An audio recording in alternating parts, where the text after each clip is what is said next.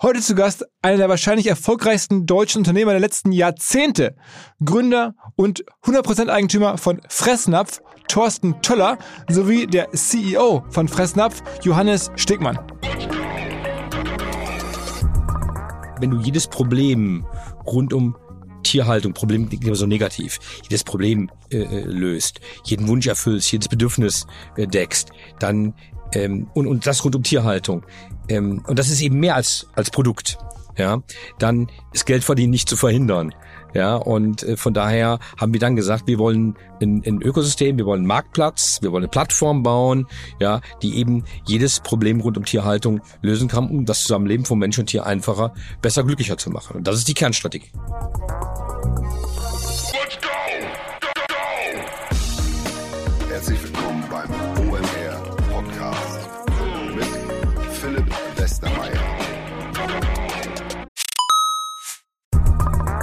Weil die Kolleginnen und Kollegen von Instafo, also der Jobplattform für den Tech- und Sales-Bereich, von der ich hier schon häufiger berichtet habe, mittlerweile bei uns doch groß engagiert sind hier im Podcast. Ihr hört immer wieder hoffentlich von Instafo. Deswegen habe ich die Kollegen vor kurzem mal selber persönlich kennengelernt und war wirklich sehr angetan. Sie haben mir dazu erzählt, es gibt eine neue Finanzierungsrunde in die Firma. 10 Millionen werden da investiert. Das ganze Thema wird also immer relevanter. Daher nochmal hier mit Nachdruck der Hinweis. Wer Menschen sucht im Bereich Tech und Sales, denkt an Instafo. Die haben da scheinbar wirklich eine neue magische Soße gefunden, wo sie über ihre Plattform ein automatisiertes Matchmaking zwischen Arbeitnehmer und Arbeitgeber ermöglichen und das ist im direkten Marktvergleich dreimal effektiver, was die Quote von Bewerbung zu Einstellung angeht. Hilft natürlich auch, dass sie bereits über 100.000 passende Talentprofile auf der Plattform haben und dass man sehr, sehr schnell ins Gespräch kommt. Innerhalb von 48 Stunden bewerben sich die ersten Talente bei den Arbeitgebern oder man kann sogar als Arbeitgeber einer vorselektierten Gruppe an Talenten aktiv eine Nachricht schicken oder sie zum Chatten einladen, um sich noch schneller kennenzulernen und zu prüfen, könnte das passen. Also nicht nur ich und die Geldgeber offensichtlich glauben an Instafo, sondern auch mittlerweile über 1800 Firmen, darunter O2, RTL, HelloFresh, MyPoster, viele, viele weitere. Instafo ist auf OMR Reviews bestbewertet 4,8 Sterne in der Kategorie Recruiting Plattform. Firmen, die nun Instafo ausprobieren möchten, sehr gerne. Ihr spart außerdem 500 Euro auf die erste Besetzung, wenn ihr euch anmeldet über Instafo mit Doppel-F, instafo.com slash OMR. Zurück zum Podcast als ich rund um die Podcastaufnahme bei Fressnapf in Krefeld einigen äh, Bekannten oder Kolleginnen und Kollegen erzählt habe, dass ich jetzt hinfahren würde, da waren einige so überrascht und sagten, Mensch, Fressnapf, fährst du extra nach Krefeld? Ähm, was ist denn da los? Und da habe ich gesagt, naja, ganz klar, der Eigentümer und Gründer von Fressnapf ist einfach ein wahnsinnig erfolgreicher Unternehmer. Sowas gibt es ganz selten. Mir fiel überhaupt eigentlich fast niemand ein in der Dimension in den letzten 20 Jahren in Deutschland. Und wir reden inklusive aller deutschen Digitalgründer. Denn Fressnapf, muss man sich klar machen, hat 4 Milliarden Euro Umsatz. Dann wurde mir verraten, ungefähr 30 Prozent Handelsspanne. Also die Differenz zwischen Einkaufs- und Verkaufspreis. Natürlich nicht am Ende die komplette Rendite. Da muss man ja noch relevante weitere Kostenpositionen abziehen. Also Miete, Personal, etc. Aber ich schätze, auf die ganze Gruppe bezogen dürften es so im Jahr vielleicht 200 Millionen Euro Ergebnis sein. Und wie gesagt, dem Thorsten gehört das Unternehmen zu 100 Prozent. Der macht seit 33 Jahren. Das ist einfach eine unglaubliche Geschichte, wie er das aufgebaut hat.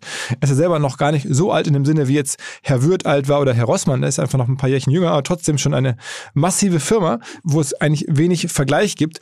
Und entsprechend war ich dann auch sehr neugierig zu sehen, was da los ist in Krefeld. Bin dann in so ein Gewerbegebiet hingekommen und da sind dann wirklich so mehrere große Hochhäuser, ein Fressnapf-Pilotmarkt, den man so besuchen kann. Und dann, wie es immer so ist, ein Hauptgebäude, wo es ein bisschen alles mehr nach Google aussieht. Und dann haben wir uns dort getroffen. Ähm, und zwar der Johannes Stegmann, den ich schon länger kenne, als er noch bei Rewe war. Früher haben wir uns mal kennengelernt und ähm, sind immer in Kontakt geblieben. Und er ist jetzt mittlerweile zum CEO bei Fressnapf aufgestiegen. Und den Thorsten habe ich erstmals da getroffen. Hatte ich aber schon viel von gehört, weil der auch in vielen VC- oder Private Equity Fonds investiert ist, selber ein eigenes Private Equity Vehikel namens Genomie betreibt. Haben wir auch drüber gesprochen am Ende des Podcasts. Und dann ging die große Frage los, wie kann ein deutscher Typ mit 23 Jahren, der seinen ersten Markt in Erkelenz aufmacht, 33 Jahre später fast 2000 Märkte haben, überall in Europa wir haben über die großen Themen gesprochen, Franchising, Unternehmensstrategie und auch die kleinen Nuggets gab es. Unter anderem die Tatsache, dass es einen Podcast gibt von Fressnapf und wie heißt der? Fell in Love. Also im wahrsten Sinne des Wortes in diesem Sinne jetzt rein ins Gespräch mit Thorsten Teller und Johannes Stickmann. Hi zusammen. Hey Hallo Philipp, Philipp cool, dass du da bist. Ja, danke für die Einladung. Bevor wir jetzt ähm, äh, direkt reingehen ins aktuelle Geschäft, einmal kurz die Geschichte. Wo kommt das eigentlich her? Äh, Thorsten, du hast es ja wirklich von null aufgebaut. Ja klar, also ähm, Philipp ist so, dass äh, ich im Tante Emma Laden im Supermarkt meiner Eltern äh, groß geworden kann man nicht sagen, aber aufgewachsen bin und äh, dann war immer klar, ich mache irgendwas mit Handel und dann habe ich in den USA eben vor 33 Jahren jetzt PetSmart gesehen, der ja heute auch der mit, mit rund 10 Milliarden äh, US-Dollar Umsatz der größte stationäre Händler im, im Heimtierbedarf ist und fand die Idee ziemlich cool, kam nach Hause und habe gesagt, du pass mal auf, wir machen jetzt auch so so Tierläden, so ne, Fachmärkte für Tierbedarf und dann haben mir eben alle gesagt, pass mal auf, scheiß Idee, das braucht ja keiner und äh, das hat in Deutschland sowieso keine Chance und wenn du dann 24 Jahre alt bist, dann äh, ist das schon so, dass du denkst, okay, also wenn die alle sagen, das geht nicht, dann machst du es ja recht. Ja, und ich hatte damals nicht viel zu verlieren, keine Familie zu ernähren, nix. Und ähm, habe mir damals dann 50.000 D-Mark bei meinen Eltern geliehen, die mich ein bisschen komisch angeguckt haben da, aber die haben am Ende die Idee unterstützt. Und dann äh, habe ich gestartet.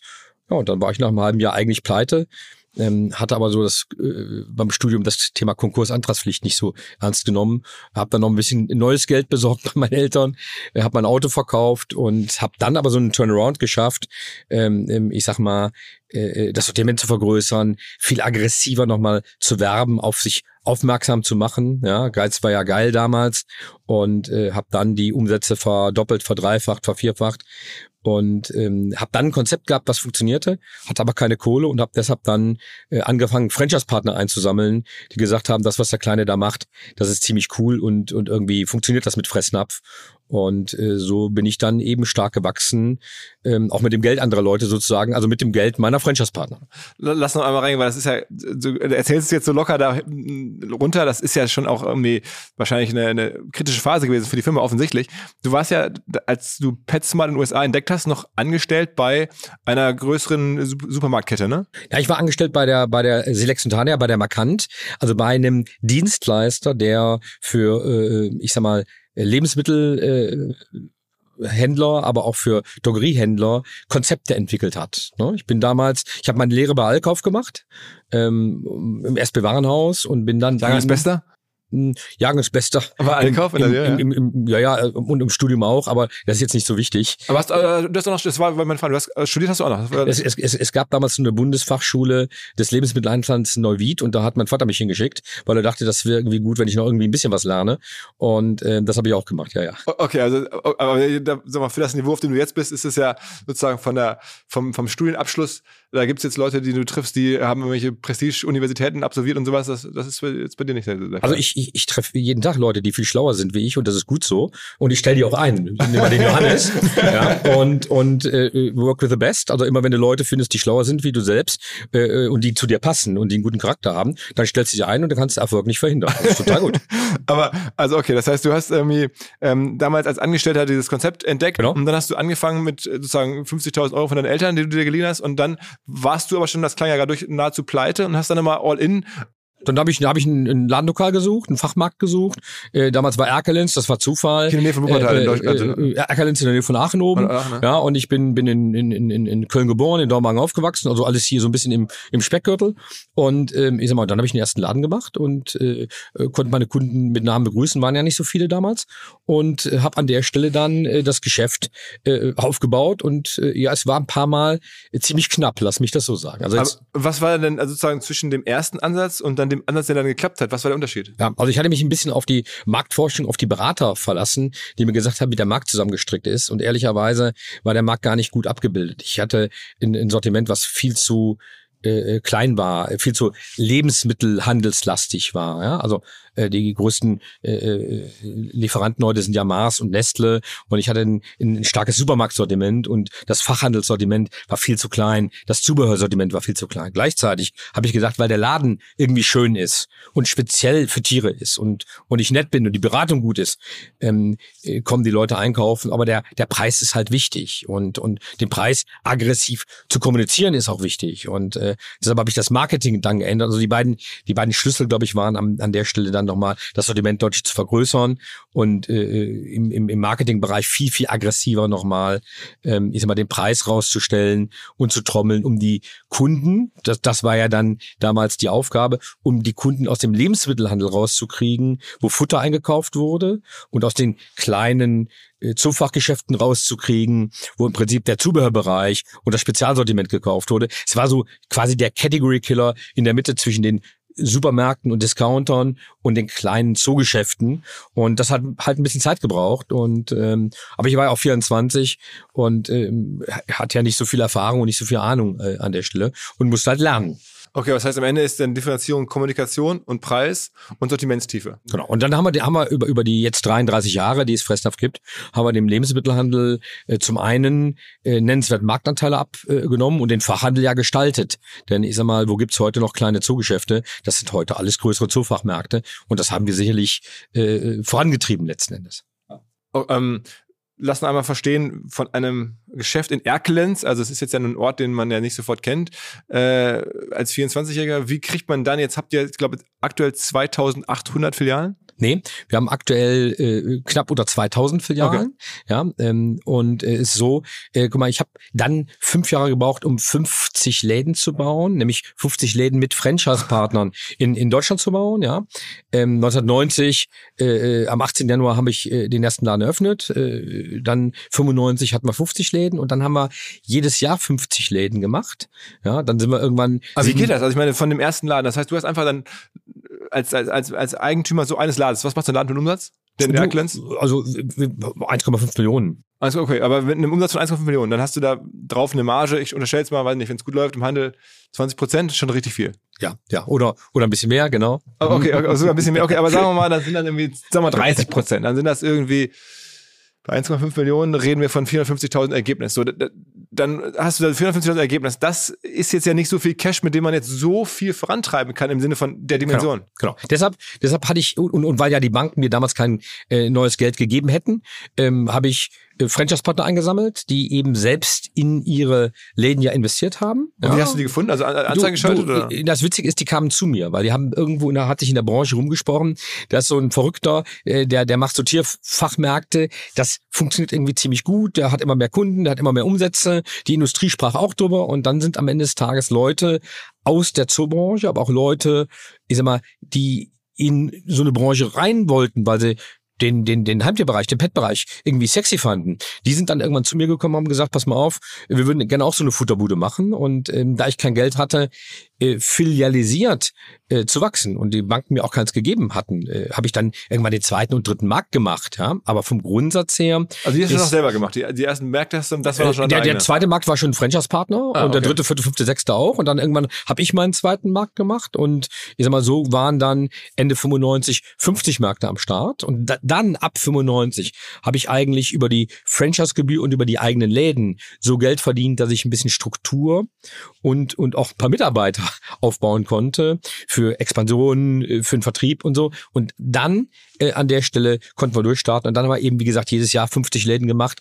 Äh, dann sind wir eben 97 ins Ausland gegangen, erst nach Österreich, dann in die Schweiz, dann in die anderen Länder und haben dann eben irgendwann noch eine Schlagzahl von 100 Läden äh, geschafft. Und aktuell haben wir, ich sag mal, knapp unter 2000 Läden, machen dieses Jahr, ich sag mal, äh, etwas über 4 Milliarden Euro Umsatz und äh, äh letzten Endes. Sagst du so locker, 4 Milliarden Umsatz, ist ja schon einfach ein riesen Ding. Ja, aber geht ja gar nicht drum, so, so riesig zu sein. Geht ja drum, äh, profitabel, mit überschaubarem Risiko nachhaltig zu wachsen, äh, Spaß zu haben, Erfolg zu haben, den mit den Menschen zu teilen, ähm, auch, auch mit den Franchise-Partnern zu teilen. Äh, letzten Endes, ähm, ich glaube nichts. Wie viel von den äh, zwei, also knapp 2000 Märkten, wir jetzt mal, ähm, wie viel davon äh, gehören euch? Wie viel sind genau, also wir, haben, wir haben rund äh, 800 Franchise-Läden in Deutschland und machen Franchising auch nur in Deutschland. Wir haben dann in Österreich äh, im ersten Land äh, gelernt, im ersten internationalen äh, Land gelernt, dass wir, dass wir auch filialisiert ähm, ähm, Fressnapf betreiben können. Und in Österreich wollte sowieso keiner bei so einem deutschen Piefke wie mir Franchise-Partner werden. Und von daher äh, äh muss was da auch lernen und haben dann den internationalen Bereich eben filialisiert und das ist bis heute so geblieben, letzten Endes. Und, äh Sag mal ein paar Worte zu Franchise. Also wir haben das im Podcast in den letzten ähm, Monaten immer mal wieder gehabt. Ich finde es total interessant, weil auf der einen Seite kann man damit wachsen, wie du es gerade aus deiner Sicht beschreibst. Auf der anderen Seite kann man damit ja auch selbstständig werden, ohne eine eigene Idee zu haben. Und ich glaube, du sagst auch, du hast sicherlich zahlreiche Multimillionäre gemacht, die bei dir angefangen haben als Franchise. Ja, also, ich, also zunächst einmal so, gibt es so einen Grundsatz, nichts macht erfolgreicher, als andere erfolgreich zu machen.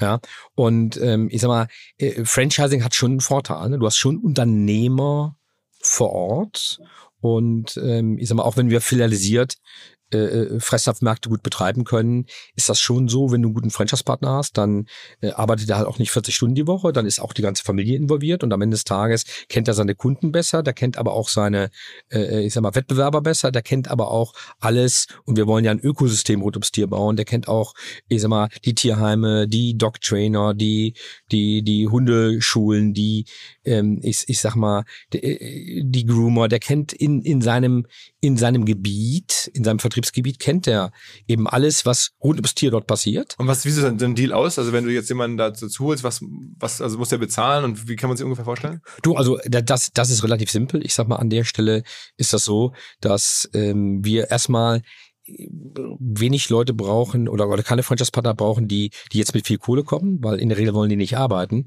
Ähm, wenn die so ein bisschen hungrig sind und, und nicht so viel Geld haben, dann ist das, glaube ich, ganz gut, weil dann, dann wollen die auch noch was schaffen. Also die, ja? okay, also ganz günstige Eintrittsbarriere. So, und, und, dann, und dann hast du äh, bei Fressnapf jetzt keine Rieseninvestitionen. Ist ja anders als bei einem Supermarkt oder bei einem Baumarkt oder so, keine Rieseninvestitionen in Ware und Einrichtung. Du kannst also durchaus mit, ich sag mal, 250.000 Euro einen, einen Laden eröffnen, mit Ware, mit Einrichtung komplett da stehen. Ja, und wir haben ein schönes, ein schönes, äh, wirklich attraktives Format letzten Endes. Ja, und von da an dann, ähm, ich sag mal, äh, planen wir mit ihm den Laden, wir äh, ich sag mal, haben äh, entsprechende E-Learnings, wir haben entsprechend Vertrieb, wir haben also all die ganzen Themen, die am Ende des Tages ähm, Franchising ausmachen, die wir damals nicht hatten, als ich, als ich angefangen habe. Das war ja auch ein, ein Vorteil mit Franchising anzufangen, weil weil du Unternehmertum vor Ort hast letzten Endes. Und Aber es klingt ja, wenn ich jetzt mal kurz die Zahlen einmal zusammenschiebe, fast das schöne wahr zu sein. Du nimmst 250.000 Euro in die Hand, bekommst dann einen, einen Laden, der dann, siehe jetzt deine Erfahrung damals, 1,5 Millionen Umsatz machen kann, mit einer Marge, die ja schon äh, höher ist also dann als die Einstiegsgebühr und bist du dann relativ zügig, sagen wir mal, selbstständig in einem Konzept mit äh, profitablem Unternehmen. Philipp, wenn du Franchise-Partner geworden wärst, wäre aus dir was geworden und du wärst reich geworden. Shit, ich? Aber warum machen das so wenig Leute dann? Naja, also das machen ja gar nicht so wenig Leute. Äh, wir haben ja gar nicht so viele Läden, wie, wie, wie Leute äh, Fressnapfmärkte machen wollen. Also so, so richtig viel Nachfrage. Also wenn man jetzt sagt, okay, möchte ich auch machen, dann hast du keine Chance. Also ja, also äh, guck mal, wenn man jetzt mal Deutschland nimmt, dann gibt's ja neben Fressnapf, wir sind klarer Marktführer, aber es gibt ja nur auch Wettbewerber, die wir haben, äh, nimm mal Futterhaus oder Zoo Co. Und die sind auch alle im Franchise-System unterwegs. Also dieses Thema Franchising, gerade auch im Pet-Bereich, ähm, ist schon ist schon die äh, ähm, Betriebsform, die sich durchgesetzt hat an der Stelle. Und ich sag mal, das hat ehrlicherweise äh, für, für, für beide ein Vorteil. Ja? Die, die Franchise-Partner machen in der Regel nochmal einen Tick mehr Umsatz, auch mal nochmal einen Tick mehr Marge, als wir das in eigenen, in eigenen Filialen können. Sie, sie bearbeiten den Kunden einfach nochmal ein Stück besser. Und ähm, ich sag mal, von daher ist das, und, und das ist sowohl für die Franchise-Partner als auch für uns einfach, einfach ein gutes Modell. Aber wenn jetzt jemand zuhört und sagt, okay, hab ich, ich bin jetzt mit der Uni fertig, das mache ich jetzt auch und meldet sich bei euch, dann trotzdem die Wahrscheinlichkeit, dass der jetzt von euch einen Markt bekommt, ist nicht hoch. Ja, aber und, und dass er von jemand anders einen Markt bekommt, das das, ist dann, äh, das, das, das geht in gewissen Gebieten schon noch, aber, aber dann, dann muss auch das Gebiet irgendwo passen. Also ist jetzt, also er ist ein bisschen spät dran, lass mich das einfach sagen. Also das hätte man ja auch vor 20 Jahren sehen können. Na ja, gut, da sind manche noch nicht auf der Welt gewesen oder so. Ja, ja aber du schon. ja, ja, stimmt, ich schon. okay, okay. Also das heißt, das ist dann jetzt ähm, äh, entstanden in den letzten Jahren. Äh, wir reden jetzt dann über 33 Jahre Firmengeschichte, ne? Ja. Ja. Und ähm, jetzt auf 4 Milliarden Umsatz äh, äh, angewachsen. Jetzt äh, gab es ja verschiedene Milestones. Nimm mich mal mit. Also der letzte Milestone, der größte ist nämlich, dass jetzt Johannes CEO geworden ist vor einer Weile. Aber was war davor noch? Äh, so die, wo sagen, das waren die wichtigsten Turning Points. Also, also wenn, du wenn du mal nimmst, 97 war die Internationalisierung. Hm. Ne? Äh, sag mal, das war sicherlich ein, ein, ein Milestone. Dann äh, kamen sicherlich die Milestones, wo du mal den äh, 100. Mark gebaut hast, äh, ich sag mal in, in 96 oder mal den 500. oder mal den 1000. Aber äh, so, so schiere Größe ist eigentlich gar nicht wichtig. Dann kamen die nächsten Milestones, wo man gesagt hat, okay, ähm, ähm, wir haben, haben Läden, aber wir kaufen äh, damals über die Rewe und dann über Zoogroßhändler die Ware ein.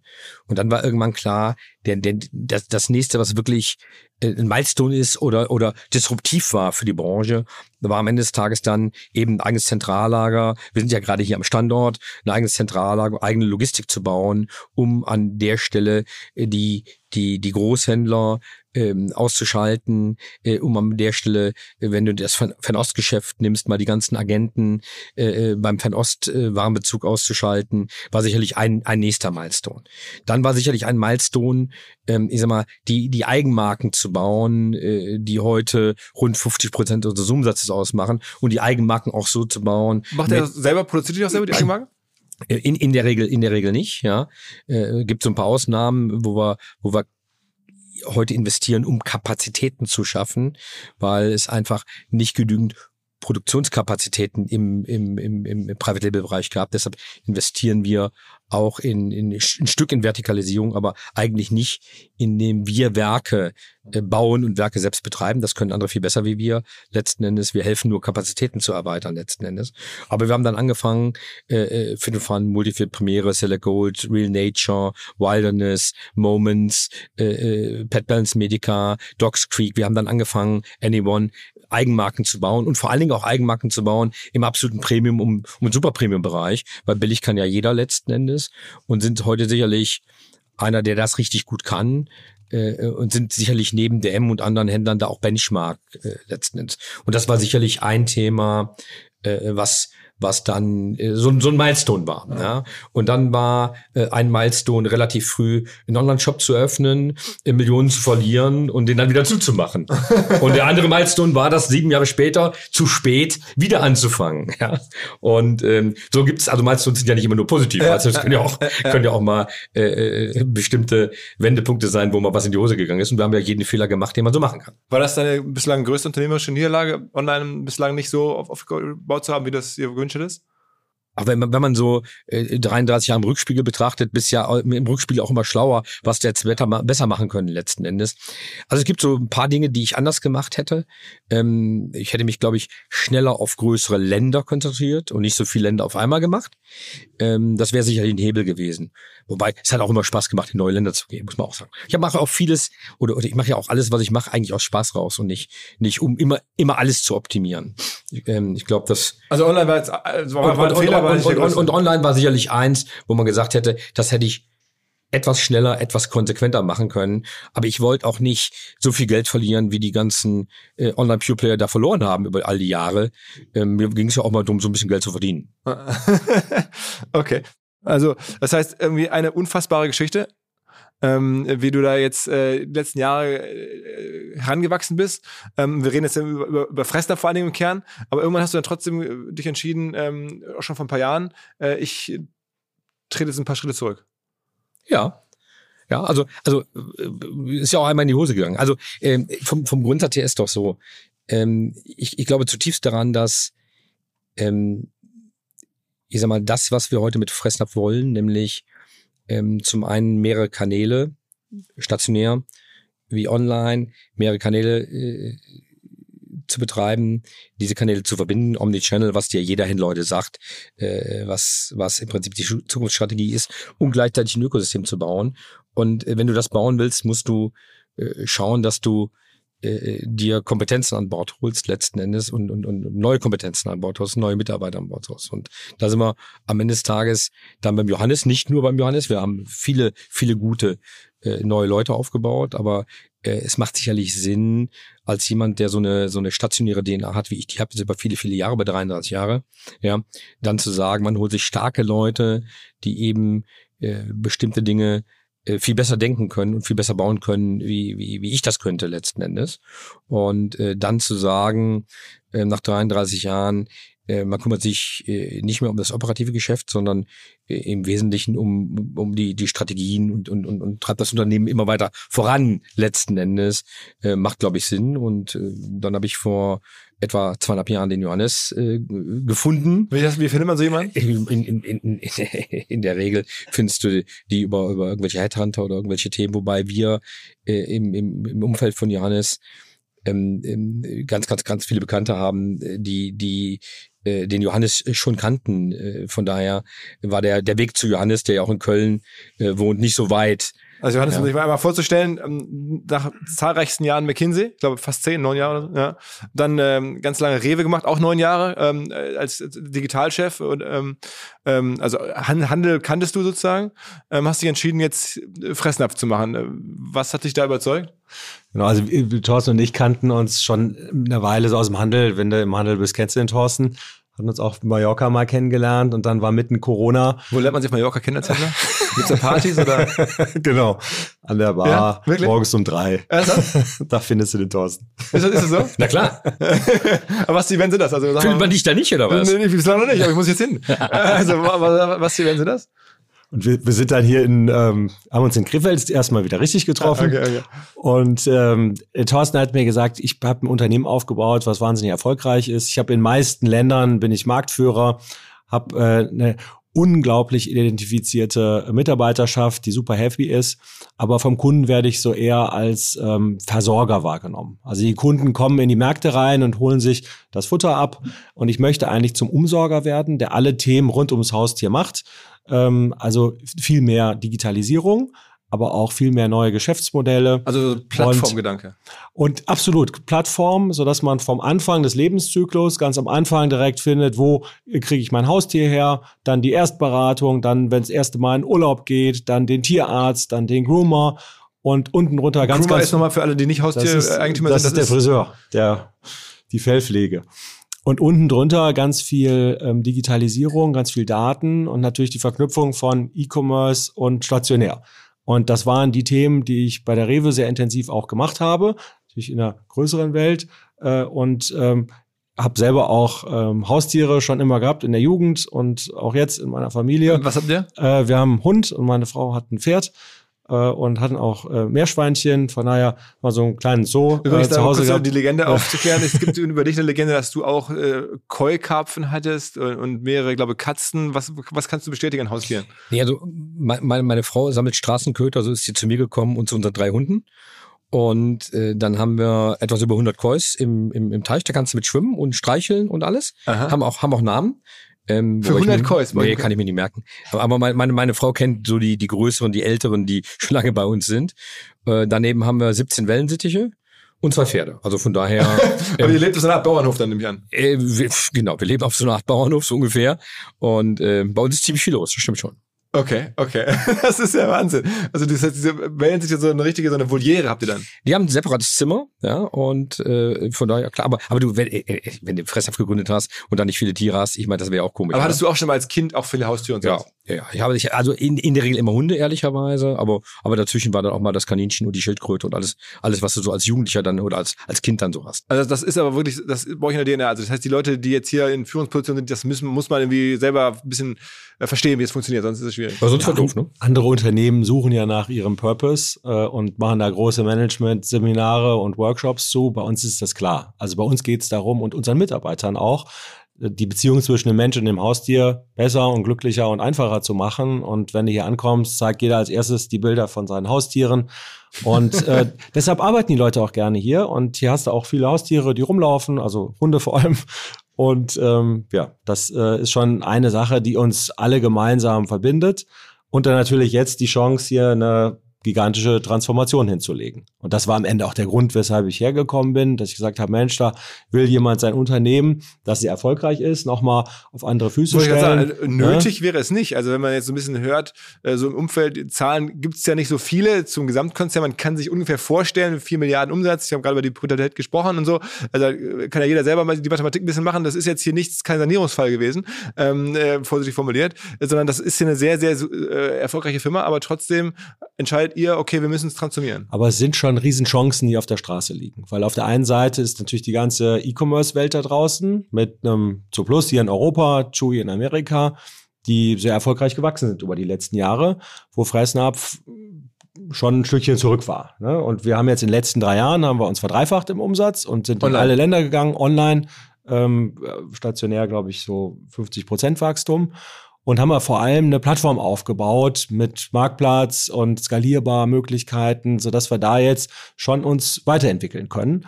Und das ist eine spannende erste Richtung. Eine zweite spannende Richtung ist, dieses ganze Services-Geschäft. Wir sind ja aktuell vor allem im Heimtierbedarf, also Futter und Non-Food unterwegs. Wenn du die ganzen Services anguckst mit Tierarzten, mit dem Tierfriseur, dem Groomer und vielen weiteren, ist da auch ein sehr, sehr großer Markt, wo wir noch nicht sind. Und das dritte Thema ist eigentlich das Spannendste, ist diese Emotionalität rund ums Haustier. Wenn du nur der Versorger bist und einen Bedarf deckst, dann ist das natürlich nicht so schön wie dieses wahnsinnig emotionale Thema Haustiere komplett zu spielen. Und da bist du bei ganz viel Content und Social Media und emotionalem Marketing. Und da gibt's auch noch ganz viele Möglichkeiten, die wir noch ähm, gehen können und wo unsere Kunden drauf warten.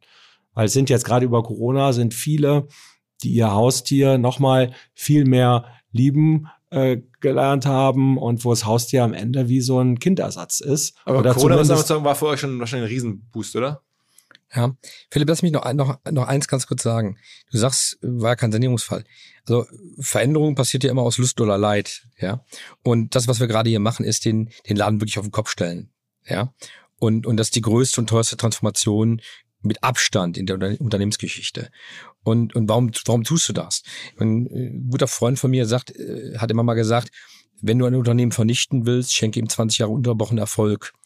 Ne, wenn du lange Zeit unterbrochenen Erfolg hast, werden Unternehmen lazy, satt, selbstgefällig. Menschen verändern sich ohnehin, die meisten zumindest nicht gerne. So, und die Aufgabe als Unternehmer ist doch äh, zu überlegen, was macht dich die nächsten Jahre, zehn Jahre erfolgreich? Denn das, was die letzten 20 Jahre sind, in, in, in so einer schnelllebigen Zeit, wo sich auch der Verbraucher so schnell verändert, würde ich nicht die nächsten zehn Jahre erfolgreich zu machen. Ne? Und da sind wir mit der äh, erfolgreich machen. Da sind wir mit der Idee eben dieses Ökosystems gekommen, wo wir, wo wir eben zutiefst dran glauben, dass ähm, immer der Sinn eines Unternehmens ist ja nicht, die Shareholder reich zu machen oder den Eigentümer, sondern zufriedene Kunden zu schaffen. Und die Frage ist ja, wenn du jedes Problem rund um Tierhaltung, Problem so negativ, jedes Problem äh, äh, löst, jeden Wunsch erfüllst, jedes Bedürfnis äh, deckst, dann ähm, und, und das rund um Tierhaltung. Ähm, und das ist eben mehr als, als Produkt ja, dann ist Geldverdienen nicht zu verhindern. Ja, und äh, von daher haben wir dann gesagt, wir wollen ein, ein Ökosystem, wir wollen einen Marktplatz, wir wollen eine Plattform bauen, ja, die eben jedes Problem rund um Tierhaltung lösen kann, um das Zusammenleben von Mensch und Tier einfacher, besser, glücklicher zu machen. Und das ist die Kernstrategie. Wer sind da eure größten Wettbewerber? Ich meine, wenn ich so Marktplatz höre, das haben ja ganz viele Händler sich auf die Fahnen geschrieben gerade. Ähm, am Ende ist das der Druck von Amazon, weil es das auch schon gibt oder, oder wer ist da am meisten? Also wir haben von drei Seiten. Ne? Also wir haben einmal Amazon und Zooplus aus der Pure Play-Ecke und die werden schon immer stärker. Ähm, auf der anderen Seite ist es der traditionelle LEH mit äh, Supermärkten, Discountern, aber auch äh, Baumärkten, die unsere Artikel anbieten. Und dann gibt's aber auch einige Wettbewerber im Fachmarktsegment, wie eben, Thorsten sprach eben schon von einem Futterhaus hier. Und solche äh, Fachmarktwettbewerber gibt's in jedem von unseren äh, Ländern. Wir sind ja in elf Ländern selber und in zwei Ländern mit Kooperationen, das heißt in 13 europäischen Ländern.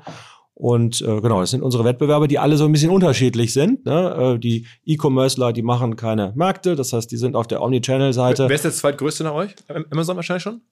Ähm, wir gehen davon aus, dass ein Amazon fast stärker ist als ein Zooplus ähm, über die ganzen Non-Food-Aktivitäten, die die machen, über den Marktplatz. Aber so richtige hundertprozentig valide Zahlen hast du nicht. Äh, und ähm, Zooplus natürlich auch sehr stark in Europa. Ne? Apropos Zooplus, wenn man sich anguckt, also da ist ja jetzt in den letzten Jahren viel passiert. Habt ihr euch das, nehme ich an, sehr genau angeschaut? Ähm, äh, gibt's also was, das Einzige, was ich dazu mit, mal, von euch mal hören wollte, ist, ich vermute, ihr wollt nicht viel sagen, aber wenn man sich anguckt, was die für eine Bewertung hatten, ähm, da werdet ihr euch gefreut haben. Gut, die sind jetzt auf der höchsten Stelle des ähm, DAXes übernommen worden. Von der Börse und dann genommen worden, ne? Zu 100 Prozent äh, Premium. Äh, genau, das also, ist ein also, sehr hoher Preis. Mit die ne? smartesten Private Equity Investoren ja. der Welt, also ich, Helmut Friedman, ja. glaube ich, ähm, äh, haben EQT, die von, EQT, EQT sind ja sogar zwei. Genau, haben die ja. von der Börse genommen, gemeinsam. Ähm, und die waren ungefähr auf einem Umsatzniveau von, ich glaube, so zwei Milliarden Größenordnung, ne? 1,8, hm, genau. Und waren dann wert äh, 3,8. Also das heißt, wenn man das jetzt auf euch so überträgt, dann reden wir bei euch von einem Firmenwert, der sich dann daraus ableitet, ist in diesem von, von fast 8 Milliarden. Also äh, zum einen war es das nie wert. Heute wissen die, die es gekauft haben, es auch. okay. Äh, zum, anderen, zum anderen ist es so, ähm, dass es nie, nie um Wert geht. Ne? Also ich sag mal, letzten Endes so, ich, wir haben eben gesagt, ich, ich bin ein bisschen spät ins, äh, ich bin früh ins Online-Business eingestiegen, ganz früh, ähm, ich sag mal zu früh und dann ein bisschen zu spät. Ähm, du, wir holen uns die Kunden sukzessive zurück. Mache ich mir gar keine Sorgen, weil wir, weil, weil ich glaube, dass das überlegene Konzept eben genau dieses Konzept des Omni-Channel-Ökosystems ist. Deshalb glaube ich, dass wir Kunden von Amazon, Kunden von Zuplus zurückgewinnen. Und wir sind ja über all die Jahre, auch die letzten Jahre, stärker gewachsen, als Zuplus zum Beispiel gewachsen ist.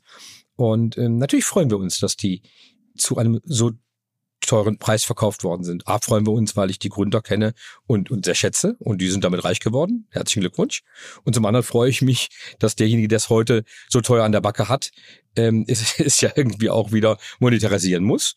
Und äh, da bin ich mal gespannt, wie das gelingt. Ähm, und wir freuen uns auf den Wettbewerb.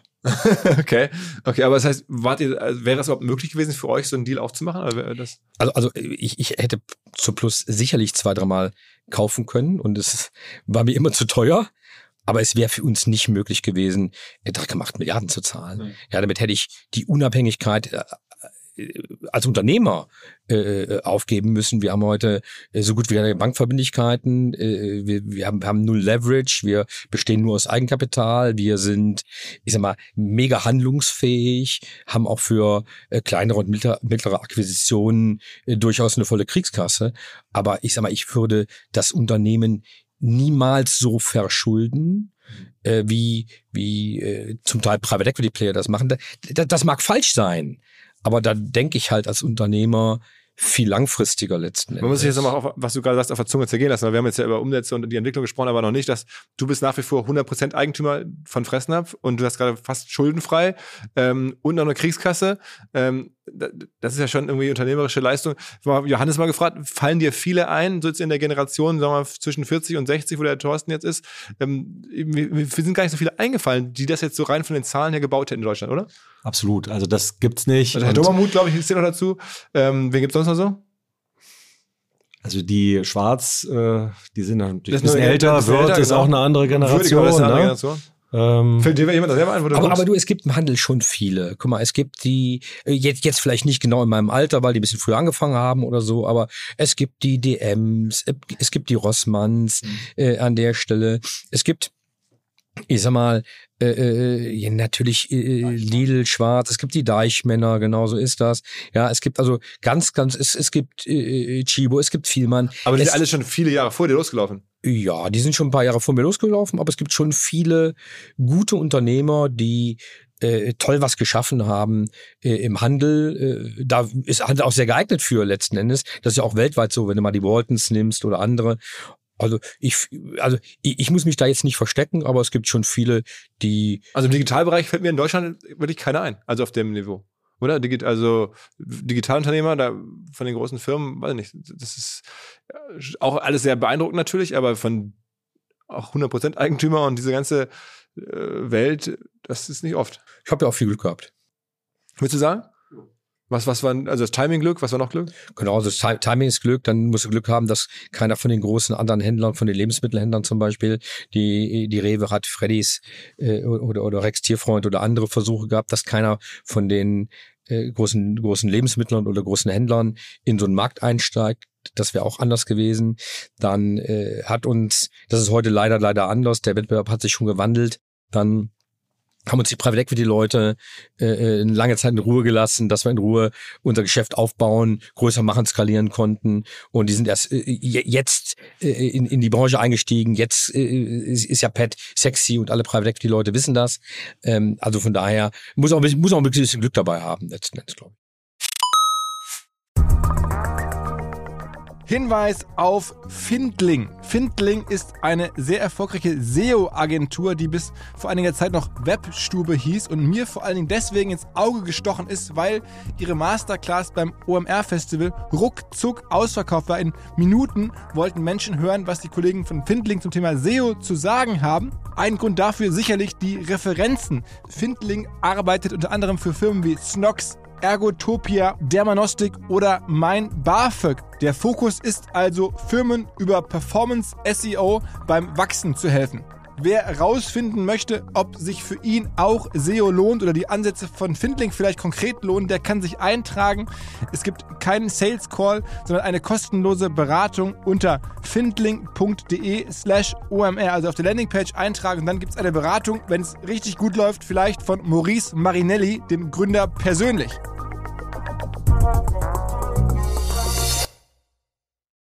Zurück zum Podcast. Was sind jetzt für dich aktuell so die, also du hast ja gerade so verschiedensten Wettbewerbe be beschrieben, aber woran arbeitest du jetzt am, am fokussiertesten? Was sind so deine Kernthemen? Es ist so die Gesamttransformation. Also wir haben auf der einen Seite ein neues Format entwickelt, äh, haben wir eben angeguckt, äh, was wir iterativ also über neues Ladenkonzept, Laden, ne? neues Ladenkonzept, genau, was wir iterativ über fünf, sechs Länder nach und nach aufgebaut haben, was wir jetzt ausrollen. Äh, dann ist das ganze Thema E-Commerce, aber vor allem da auch die Kanäle miteinander verknüpfen. Äh, dann haben wir äh, im Marketing haben wir nochmal uns ordentlich weiterentwickelt und sind emotionaler geworden mit Social Media, aber auch Marke überarbeitet. Und in Wo werbt ihr eigentlich vor allen Dingen? Also was ist sozusagen euer Hauptkanal? Also wir haben, äh, machen viel Social Media. Wir haben jetzt auch natürlich den alten Handzettel in der Frage, genau wie jeder Händler.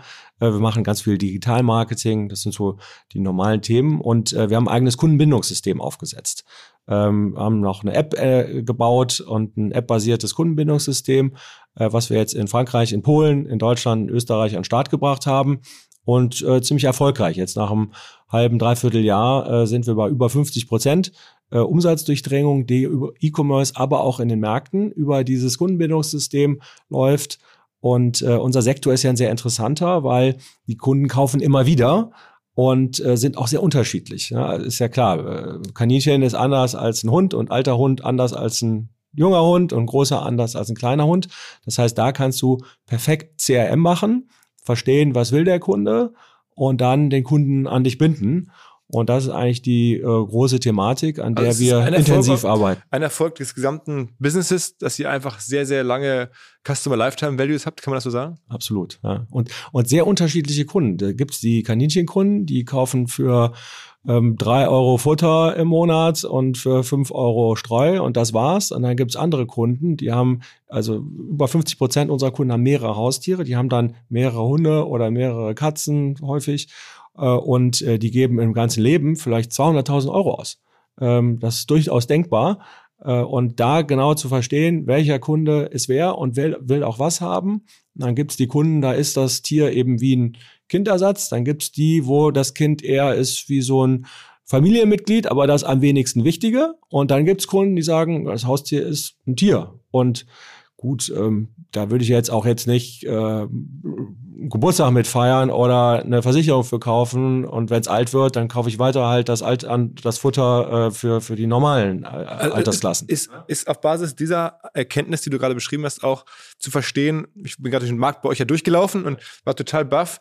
Da gibt's jetzt äh, offensichtlich äh, Produkte, also ihr verkauft dann Futter für vegetarische Hunde zum Beispiel. äh, so, wo ich dachte, okay, äh, war mir nicht klar, ich bin auch kein, ich kenne bin jetzt kein Hundehalter. Dann dachte ich, okay, es, wusste ich nicht, dass es gibt. Und dann gibt's da irgendwie auch so, so Rohfleisch, also so Tiefkühlware, das ist dann das Fleisch komplett roh. Äh, dann hattest du mir gesagt, wie, der, wie heißt der Fachbegriff dafür? Barf, ja. Also ich dachte, okay, Ja. what, the fuck? Also es äh, entwickelt sich da so eine komplette neue Welt, die man so gar nicht sieht, auch natürlich auch mit deinen verschiedensten Zahlungsbereitschaften und sowas. Ja, also das hat sich über die letzten Jahre sehr intensiv entwickelt, dass in diesem Fachmarktsegment die Fütter, äh, da- das Futter sich äh, entschieden und unterschieden hat. Und äh, so entwickelt sich eben beispielsweise BAF, äh, was eine artgerechte äh, Fütterung ist, wo du äh, Rohfleisch fütterst, was aber dann auch noch angereichert wird, äh, je nachdem, welches du nimmst, um Vitamine. Und äh, manche füttern das komplett, manche nutzen das mit äh, so einer Mischfütterung, dass sie dann anfangen, so ein bisschen das bestehende Futter zu veredeln. Und äh, wir haben gemerkt, äh, dass das ein äh, wachsendes, interessantes Segment ist und bauen jetzt so Meat Corner, nennen wir die, in unseren Märkten. Äh, und wenn du ins Ausland gehst, auch gerade in den USA, sieht man sowas auch sehr intensiv. Also Meat Corner wie Fleischecken sozusagen. Äh, das genau, und da gibt's dann da eben äh, rohes Futter beispielsweise. Also wir waren, waren gerade zusammen in den USA, Johannes nicht. ähm, und, und haben uns neben dem Super Bowl auch ein paar, paar äh, Petsmade in, in Phoenix, Arizona angesehen. Und ähm, in, in der Tat ist es so, dass du natürlich genau die Trends erkennen kannst. Ne? Ich meine, ein, ein Trend, wenn du mal 33 Jahre nimmst, ja, äh, früher wurden Essensreste gefüttert, dann kamen die ersten Trockenfutter, dann kamen äh, viele hochwertige Trockenfuttersorten, da kam Dosenfutter, dann kamen die Single Serve, die Pouch, die, die kleinen Portionsdöschen, dann kamen immer mehr Treats und Snacks äh, an der Stelle und dann äh, ist eben die nächste Generation an, an, an Premiumisierung, wenn du so willst. Ja, Humanisierung, Premiumisierung ist dann eben ähm, ähm, Frischfleisch oder, oder, oder Frozen und am Ende dann eben Barf oder, oder fertige Menüs, die, die tiefgefroren werden. Das ist so, so eine Stufe oder, oder Soßen und, und, und Brühen in der Milchfütterung, die aus den USA kommt. Also es gibt dann sicherlich so die nächsten Schritte an, an äh, Weiterentwicklungen in den Segmenten und das gucken wir uns natürlich gemeinsam an und überlegen, welchen Stellenwert das auf unserer Roadmap bei unseren Prioritäten letzten Endes hat. Also man kann auch wieder hier lernen, ähnlich wie bei, in der Digitalwelt ist auch da die amerikanische, der amerikanische Markt immer so ein bisschen voraus. Also wie gesagt, man kann als, als Tierfutter oder als, als, als Tiermensch oder, oder äh, Unternehmen von USA immer viel lernen.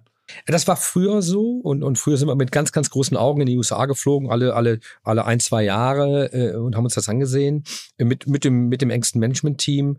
Ähm, heute ist es so, dass die Amerikaner mal eher zu uns fliegen sollten, letzten Endes. Also wenn du dir mal äh, die weltweit größten äh, äh stationären Händler ansiehst, nämlich äh, PetSmart und Petco, und wir sind dann die Nummer drei am Ende, äh, äh, dann, dann ist das so, dass die, was, was das Thema äh, Laden, Ladenlayout, Ladenkonzepte angeht, äh, heute von uns mehr lernen können. Und trotzdem, äh, wenn du in die USA fliegst, kannst du immer was lernen. A, manchmal, wie man es nicht macht heutzutage, aber B, natürlich auch, weil schon noch Trends kommen und die auch im Servicebereich schon noch eine Ecke weiter sind wie wir. Also wenn man dann in, in, in Services denkt, was das Ökosystem angeht, dann kann man da schon noch was lernen letzten Endes.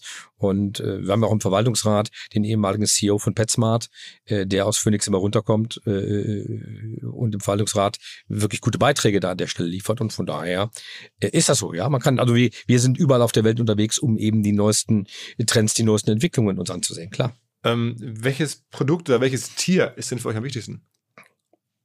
Also vom Grundsatz her ist es so, dass das Hund und Katze, ich sag mal, 80 Prozent des Umsatzes ausmachen. Ach, okay, wirklich. Ja. Und da, da ist es auch so, dass in einigen Ländern der Markt äh, für Katze größer ist, zum Beispiel in Deutschland ist, ist, ist der Markt für Katzen, Futter und Zubehör leicht größer wie der Markt für Hund.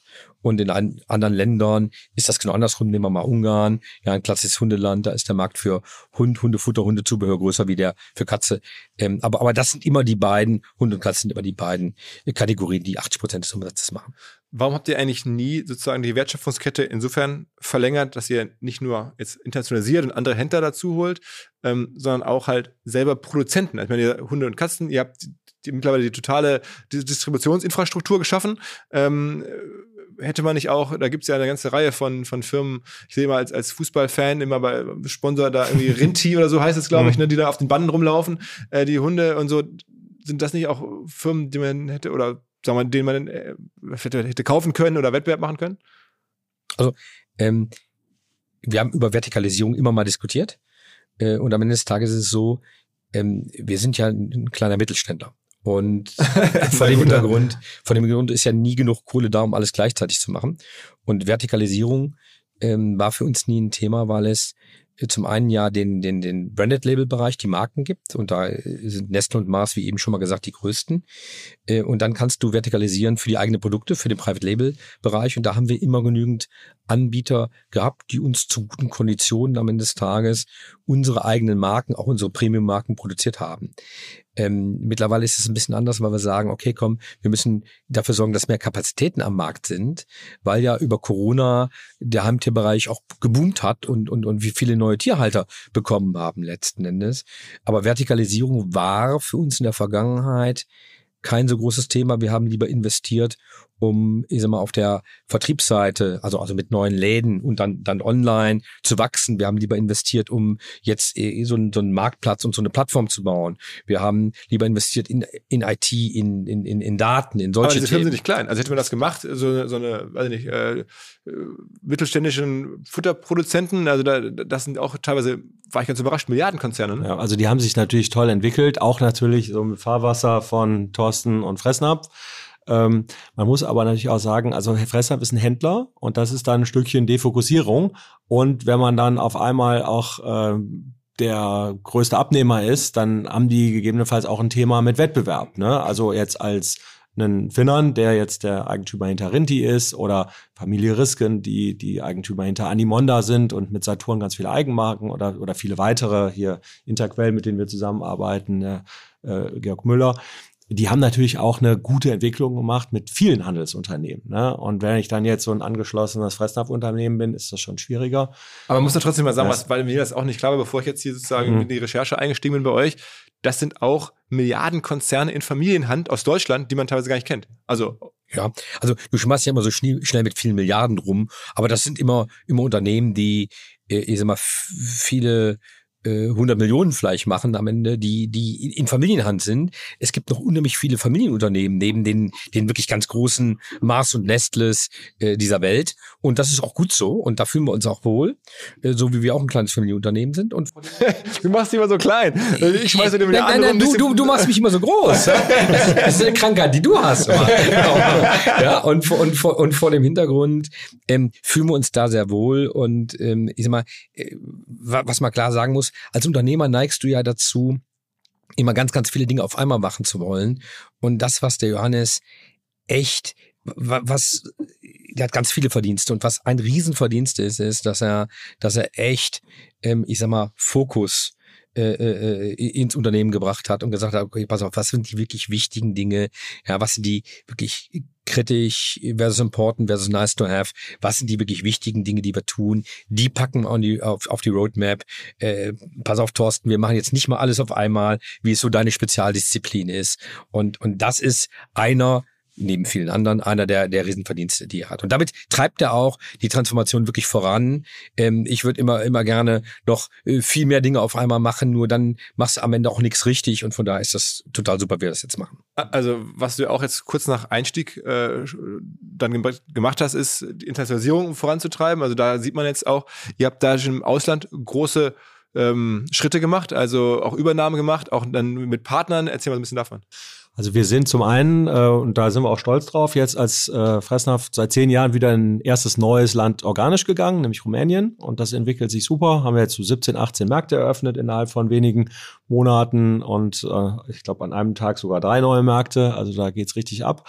Und äh, tatsächlich haben wir zusätzlich auch einiges an M&A gemacht. Wir haben Wettbewerber in Dänemark gekauft, wir haben Wettbewerber in Irland gekauft, äh, wir haben äh, mit einer Private Equity Gesellschaft in Italien äh, gemeinsam den Marktführer gekauft.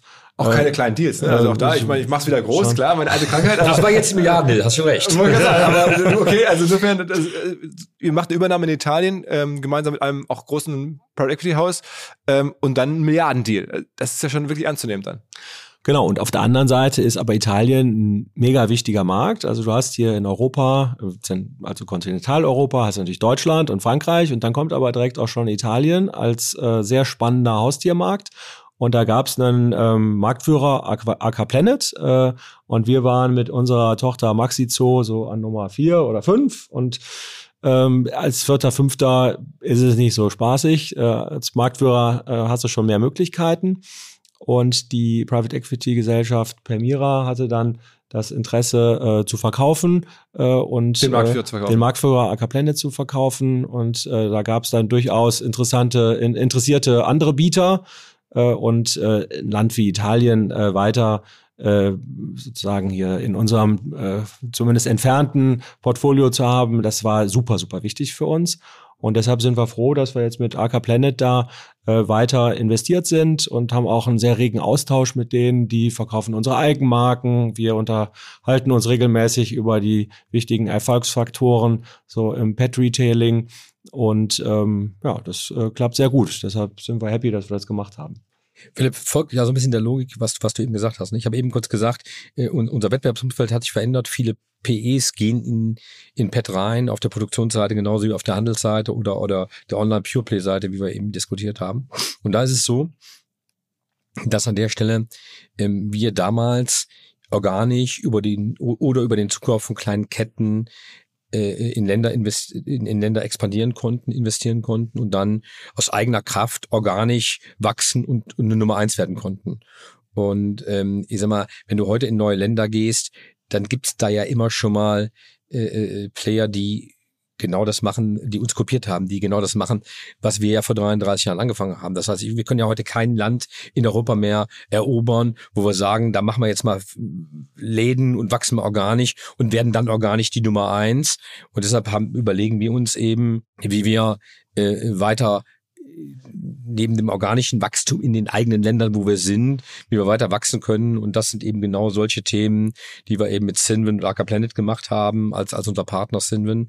Oder aber die wir jetzt machen, äh, äh, ich sag mal, wo wir sagen, wir haben halt jetzt eine Beteiligung an Unconditional, der also äh, Zoo Hobby in äh, also also eine Kette in äh, Kroatien und, und jetzt dann nach Slowenien geht, in Kroatien betreibt mit über 40 Läden, wo wir eben äh, einen Anteil gekauft haben oder ne, und, und, und, und, und solche äh, Joint Venture oder solche Beteiligungen in anderen Ländern zu machen und als Smart Money quasi auch dann Eigenmarken und Know-how mit an dich zu bringen. Das ist eine der weiteren Modelle, das Netzwerk auszubauen, äh, da wo du einfach organisch äh, äh, nicht wachsen kannst oder da wo du eben äh, vielleicht auch äh, jemand gerade nicht verkaufen will, aber uns vielleicht als als Partner mit reinnimmt, weil wir eben mehr als anti, anti springen als nur Geld. Okay, das heißt, bei so, so, so einem äh, Italien-Deal, von dem ihr gerade sprach, da bringt dann Sinwin schon auch viel Kohle mit. Wenn das ein Milliardendeal ist, dann bringen die da die, die Milliarde mit oder fast und ihr Deshalb bringt sind wir in der Minderheit in dem Fall. Bringt dann Läden äh, ein und, genau. und, und Marke oder, oder, oder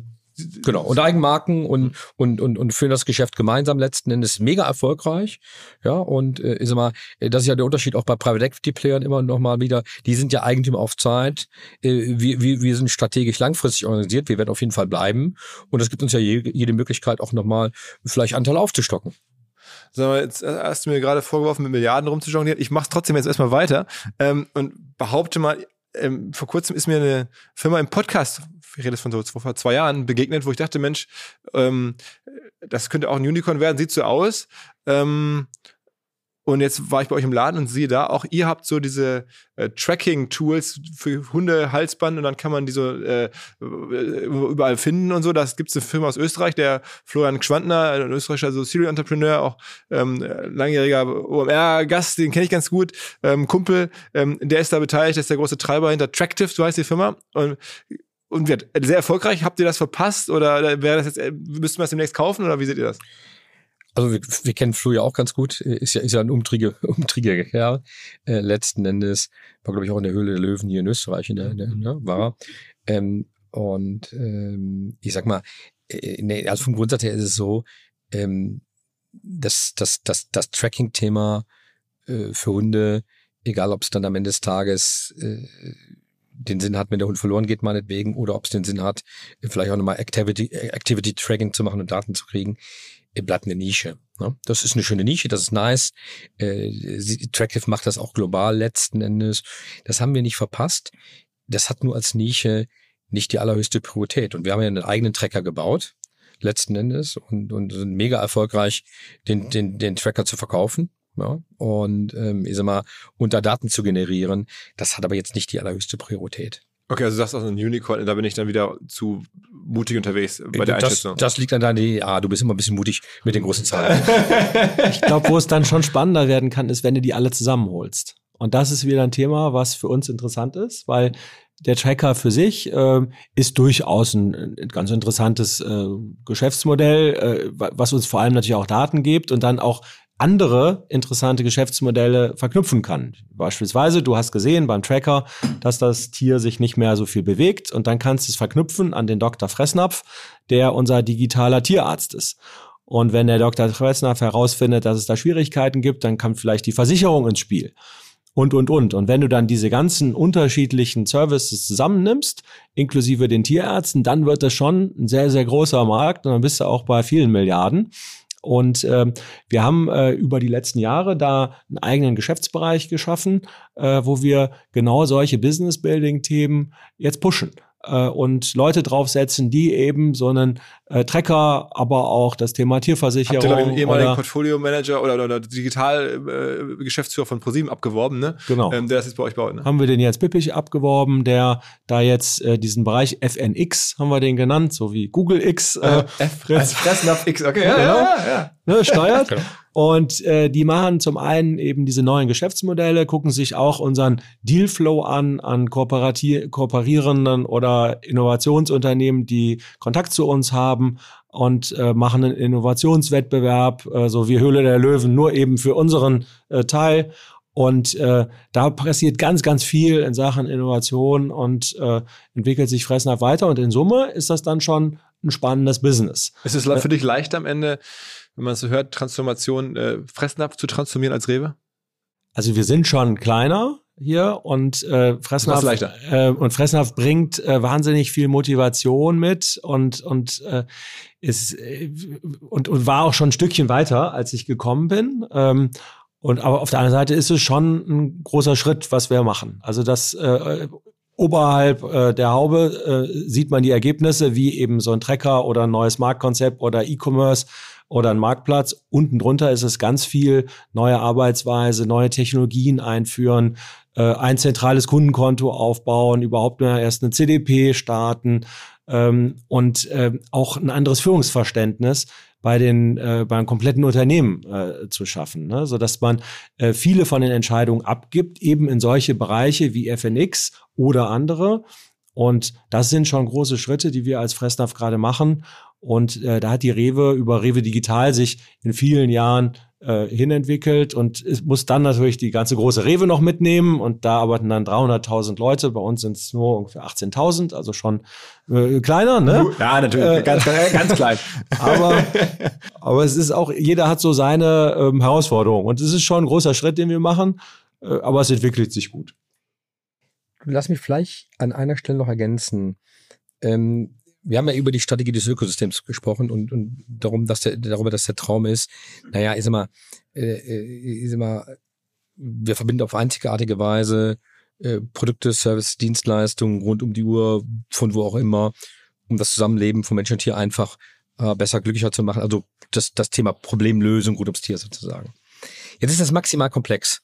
Und wir haben alle im Studium äh, irgendwann gelernt, dass man Komplexität meiden sollte. Und die Kernfrage ist ja, wie kannst du ein solches komplexes System, warum, baust du das?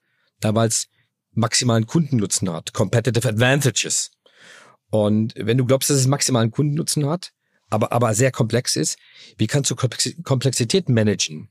Und das geht eben genau nicht mehr mit hierarchischen Systemen. Das geht eigentlich nur, indem du Menschen mehr Verantwortung gibst, indem du die Verantwortung auf mehr Schultern legst, indem äh, du, du noch mehr Unternehmertum und Entscheidungsgewalt, äh, ich sag mal, auf, auf, auf mehrere Schultern verteilst letzten Endes. Und dann musst du aber genau in einem solchen System eben diese neuen Arbeitsweisen und auch die Modes und Artefakte und die OKRs, die wir, die du eingeführt hast, Johannes, ja, äh, damit du, damit du den Überblick und die Kontrolle letzten Endes und, und die Fortschrittskontrolle hast, äh, äh, ich sag mal, äh, musst du, musst du äh, diese neuen Arbeitsweisen einführen. Ähm, und ich glaube, das ist der, der Kern. Ja, wenn du versuchst, mit den alten, im Handel sehr verbreiteten, sehr hierarchischen Modellen, äh, ich sag mal, ein solches System zu bauen, wirst du, wirst du scheitern. Sag noch mal ein bisschen was zu auch modernem Marketing. Ich bin im Kontakt äh, eingeladen, auch für, zum Podcast mal mit dem Martin Rütter, diesem Hundetrainer, mhm. werdet ihr wahrscheinlich kennen. Ja. Ähm, und habe jetzt auch, als ich hergekommen bin, gedacht, Mensch, ähm, macht ihr da was gemeinsam? Modern wäre doch jetzt sozusagen irgendwas zu gründen und dann macht er sein eigenes Futter oder irgendwie so. Ist so eine Welt auch hier schon, dass man so jetzt so ganz so ne, diese, diese Influencer-Kooperation in aller Form macht? Ja, also wenn du zum Umsorger werden möchtest, musst du natürlich viel emotionaler kommunizieren. Und ähm, da gibt's ganz, ganz tolle Chancen in unserem Sektor und das startet natürlich erstmal beim Aufbau von Teams. Äh, von daher haben wir da viele äh, wirkliche Medienprofis eingestellt von RTL, von Social Media Companies, die jetzt hier ganz anders Content und Social Media machen und haben auch hier so ein paar äh, Zimmer weiter, so einen Produktionsraum gestartet, wo wir selber produzieren können und werden jetzt auch einen äh, Podcast bald starten, den Flausch Plausch. okay, wo es darum geht, dann ähm, so wirklich Probleme zu lösen aus der Haustierwelt. Ne? Und ähm, ähm, da Tierärzte, Trainer, aber auch unsere Mitarbeiter vor die Kamera zu holen und dann darüber zu sprechen. Wie ist es denn, wenn du eine neue Katze hast und noch nicht weißt, wo läuft die rum, wenn es eine Freigamer-Katze ist? Oder aber wie funktioniert das mit äh, dem vernünftigen Füttern? Und ähm, da äh, sind wir ziemlich aktiv, sind jetzt auch in allen Social-Media-Kanälen mit TikTok und so weiter und haben auch Kooperationen, aber häufig dann mit so Petfluencern. Petfluencer sind äh, Influencer, die ihre Haustiere in Vordergrund stellen. Und da gibt's auch ähm, relativ große, die ähm, also nicht so Martin Luther, sondern eher, eher und, und, und die heißen dann äh, Sina Color Cats oder Dackel und Dame oder äh, da die V. Aber wir arbeiten auch äh, mit einem Matthias Schweighöfer, mit einem Clemens Brock und äh, jetzt hier auch neu mit dem Bill Kaulitz zusammen, ähm, der ja äh, wirklich viel Pech gehabt hat mit seinen Haustieren, mit Heidi und äh, seinem Bruder. Die sind in sehr kurzer Zeit leider alle gestorben. Wir haben jetzt, ähm, wir haben jetzt eine, eine neue Social Media Kampagne, die nennt sich Fell in Love, äh, wo wir ähm, interessierte neue Haustierbesitzer mit Haustieren zusammenbringen, wo die, Haus die, die interessierten Haustierbesitzer bei den Haustieren pitchen und dann so Germany's Next Top Model mäßig die Haustiere entscheiden können, zu wem sie gehen. Und äh, da okay. steckt auch ein äh, ernsteres Thema dahinter, dass wir jetzt nach Corona durchaus Tierheime haben, die immer voller und voller werden. Das heißt, wir versuchen auf die Art und Weise äh, neue Haustierhalter für die Tierheime zu finden. Und das unterstützt eben also beispielsweise also Matthias Schweighöfer. Also, also wirklich mit so, so, so Tiere in der Jury, also Tiere also genau, sozusagen so ja. wie und okay, das und macht ihr dann über Social Media. Über Social Media spielen wir das okay. und ähm, und die und äh, so Clemens Brock, der unterstützt das dann auch und äh, und da gibt's dann drei Phasen. Die erste Phase ist die Bewerbungsphase, äh, wo dann die ähm, neuen Haustierhalter sich bei den Tieren äh, bewerben. Dann gibt es die zweite, dann gibt es die Entscheidungsphase, wo dann dann die Pärchen gebildet werden. Und die dritte Phase ist dann, wenn die eingezogen heißt, sind zu Hause. Die, die laufen dann auf irgendwen zu oder oder oder.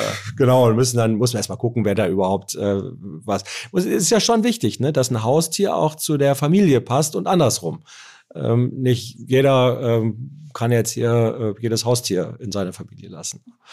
Und also das ist äh, ein, ein Bereich, äh, wo äh, unser Marketing äh, aktiver ist, aber es gibt noch viele, viel weitere. Ne? Also ganz wichtiges Thema ist auch eben CRM, äh, wo es darum geht, den Kunden richtig zu erkennen. Ne? Und das war in meiner Rewe-Zeit immer sehr schwierig herauszufinden, wer von uns jetzt wie genau sich ernährt. Und bei den Haustieren ist es einfach. Wenn du einmal bei uns eingekauft hast, weiß ich, du hast einen Hund und keine Katze und du weißt, es ist ein alter Hund und nicht ein junger Hund, weil du Futter für alte Hunde kaufst. Und äh, vielleicht weiß ich sogar schon, dass es hochwertiges Futter ist. Und dann weiß ich auch, ah, okay, das ist einer, dem ist das wichtiger. Und dann kann ich das natürlich wunderbar nachhalten. Ne? Und dann kannst du so ein Share of Wallet ausrechnen und dann da, ähm, wenn du ein paar Wochen nicht eingekauft hast, nochmal erinnern. Und da ist äh, so dieses, äh, wie du eben gesagt hast, ne? Beziehungen aufbauen und ein Customer Lifetime über die ganzen Jahre entwickeln mit Beratung und falls dann mal ein Tier krank ist, auch einen Tierarzt vorzuschlagen und ähm, oder eine Reise mit dem Haustier oder eben auch den Trecker, wenn es ab und zu mal abhaut. Mhm. Also da kann man schöne Sachen bauen. Und wenn wir über Emotionalisierung der, der Marke reden, dann äh, ist vielleicht auch zu erwähnen, dass wir eben eben mit tierisch engagiert äh, im, im Prinzip einen, einen Charity-Bereich haben, wo wir sagen, wir äh, stiften äh, jedes Jahr mehrere Millionen, äh, mal in, in, in Geld, mal in, äh, ich sag mal, Paletten und Hundefutter. Ähm, äh, ich sag mal, im letzten Jahr waren es äh, rund 4000 Euro Paletten äh, Futter. Es waren 175.000 Weihnachtswünsche an, an Tierheimtiere, die wir erfüllt haben. Es waren damals, also im letzten Jahr 1,5 Millionen Euro an, an, an, an, an, äh, an, an Geldern, die wir in Tierschutzprojekte gesteckt haben. Äh, wir haben zusätzlich 550 Millionen, 550.000 äh, Euro und rund 1000 Dollar Paletten für die Ukraine noch zur Verfügung gestellt, letzten Endes. Und das ist natürlich auch etwas, wo wir was zurückgeben wollen, letzten Endes. Und gleichzeitig, was natürlich unsere, unsere Marke Fressnapf e emotionalisiert, eben über diesen Hebel tierisch engagiert. Ne? Übrigens, wo du gerade sprachst, habe ich so ein bisschen auch die, die alte, die teilst du, glaube ich, Denkschule von Florian Heinemann mit rausgehört und nicht ganz äh, äh, durch Zufall wahrscheinlich, sondern ähm, ihr habt jetzt auch einen, einen, Verwaltungsrat irgendwie aufgebaut. Da ist dann der Flo Heinemann, den man ja auch irgendwie über OMR, nicht zuletzt, aber auch OMR sicherlich ein bisschen kennt.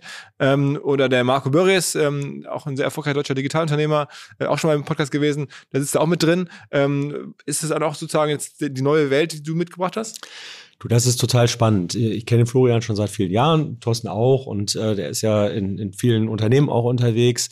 Und wenn wir uns dann hier treffen mit unserem Verwaltungsrat, dann ist das weniger so ein Aufsichtsrat, wo man sich rechtfertigen muss, sondern es ist eine Zusammenarbeit. Und äh, wir haben jetzt mit dem Florian beispielsweise einen äh, digitalen Store-Visit gemacht, was man als guter alter Händler macht, immer, man guckt sich gemeinsam Märkte an.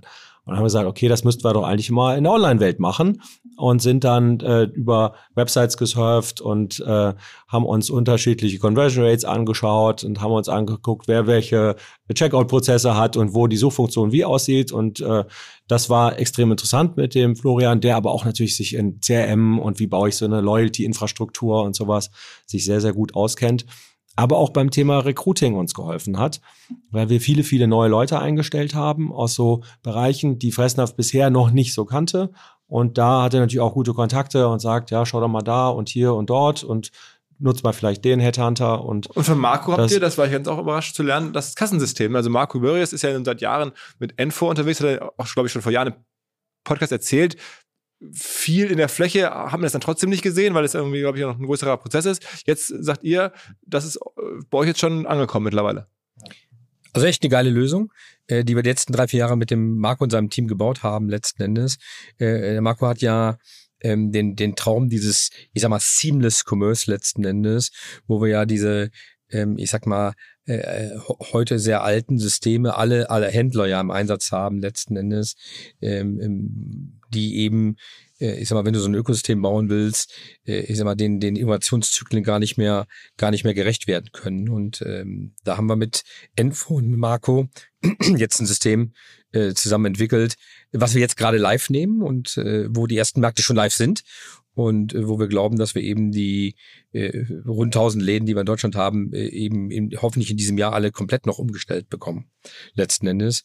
Äh, und äh, von daher hat er da wirklich eine geile Lösung gebaut. Äh, Johannes, du kannst, glaube ich, noch ein bisschen was mehr dazu sagen. Ja, und das ist, also einmal ist es im Kern schon eine zentrale cloudbasierte Kasse und Warenwirtschaft für den Markt. Und der riesengroße Unterschied ist, dass die ganzen Daten dann nicht mehr in der Kasse hängen, sondern in der Cloud und du kannst dann jeden Tag Releases machen, kannst dein Kundenkonto da dranhängen, kannst eine ähm, äh, Marketingaktivitäten dranhängen, Couponing und so weiter. Sehr viel einfacher. Aber das viel Spannendere ist, dass wir ein einziges Device aufbauen für den kompletten Markt. Früher gab es da so Insellösungen.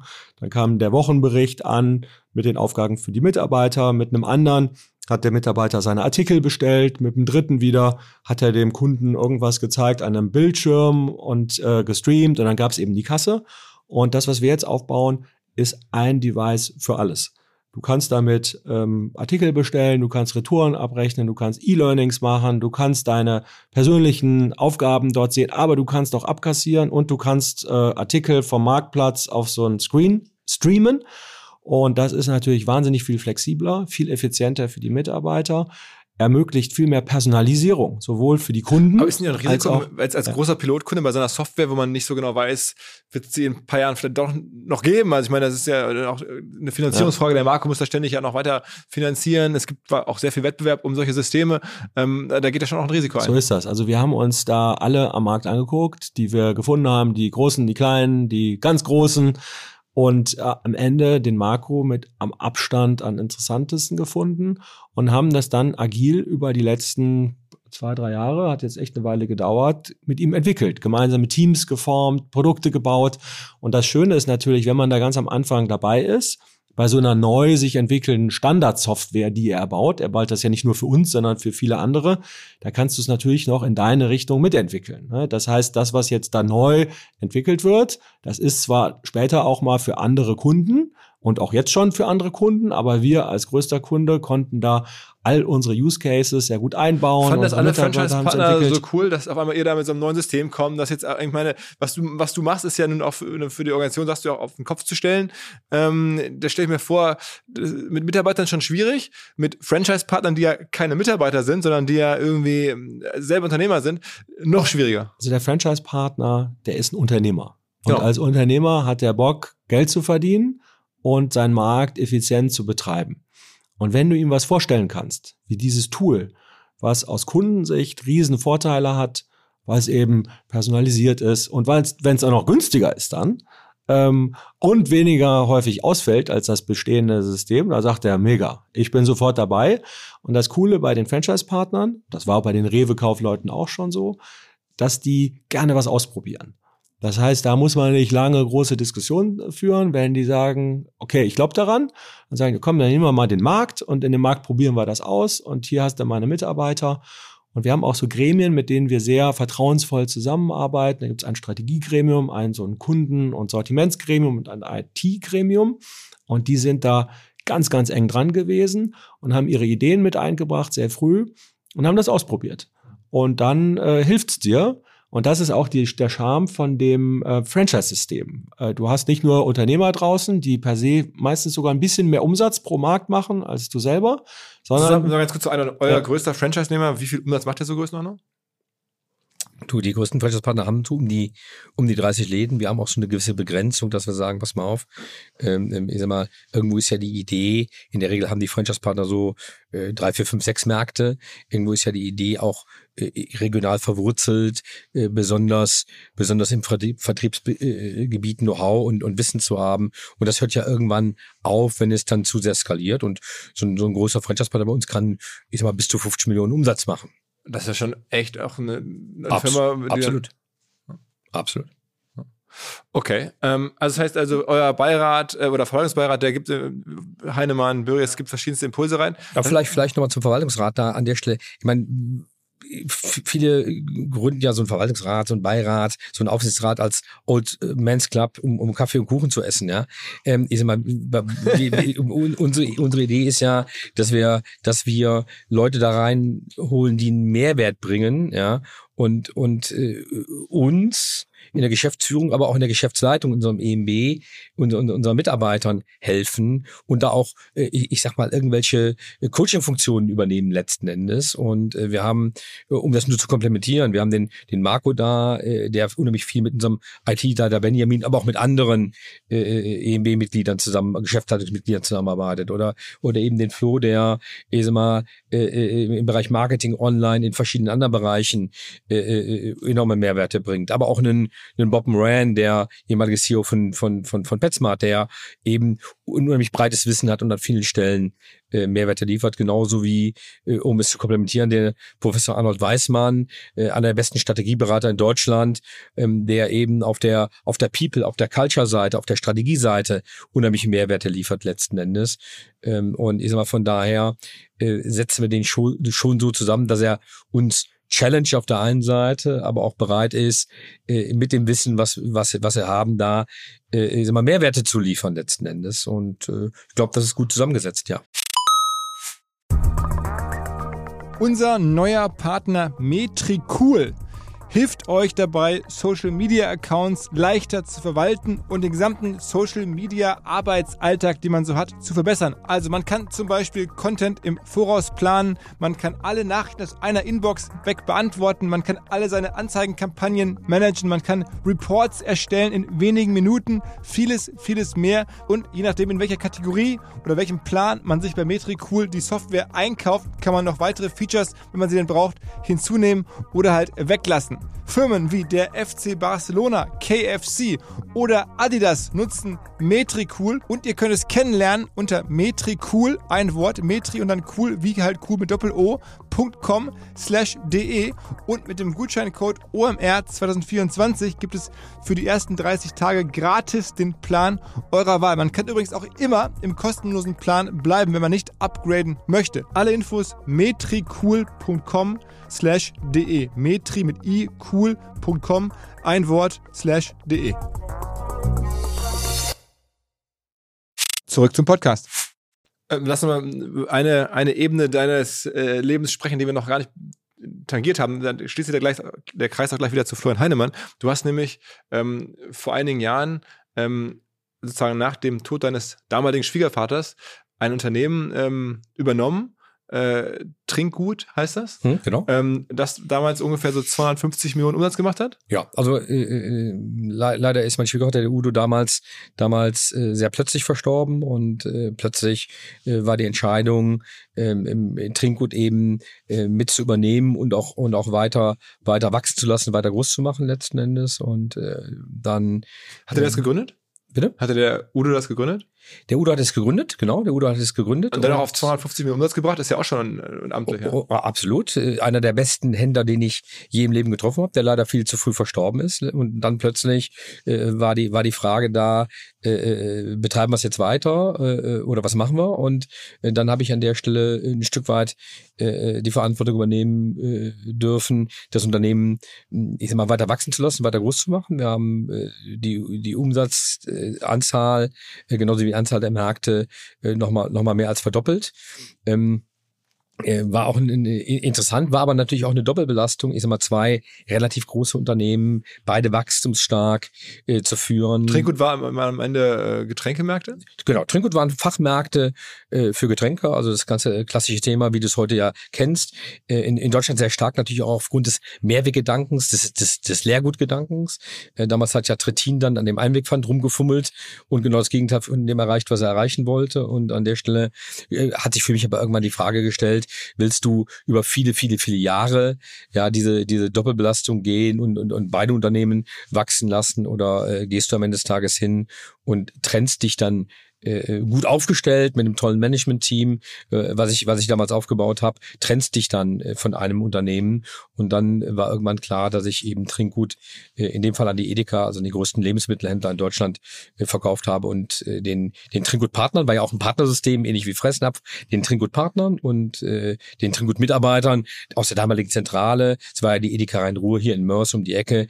Denen geht's gut und äh, wenn du die heute fragst, äh, würden die sagen, einen guten einen guten neuen Hafen gefunden äh, in, in, innerhalb der Edeka und äh, von daher äh, sind die da in guten Händen, lass mich das so sagen. Aber, aber es war auch für dich der Moment, so kommen wir gleich wieder zu Florian Heinemann, ähm, wo du zum ersten Mal, man kann sich ja vorstellen, wenn du eine Firma übernimmst mit 250 Millionen Umsatz, dann bringst du die auf, sagen wir mal, eine halbe Milliarde oder noch mehr, verkaufst die dann, dann bekommst du dafür schon auch sehr ernsthaftes Geld.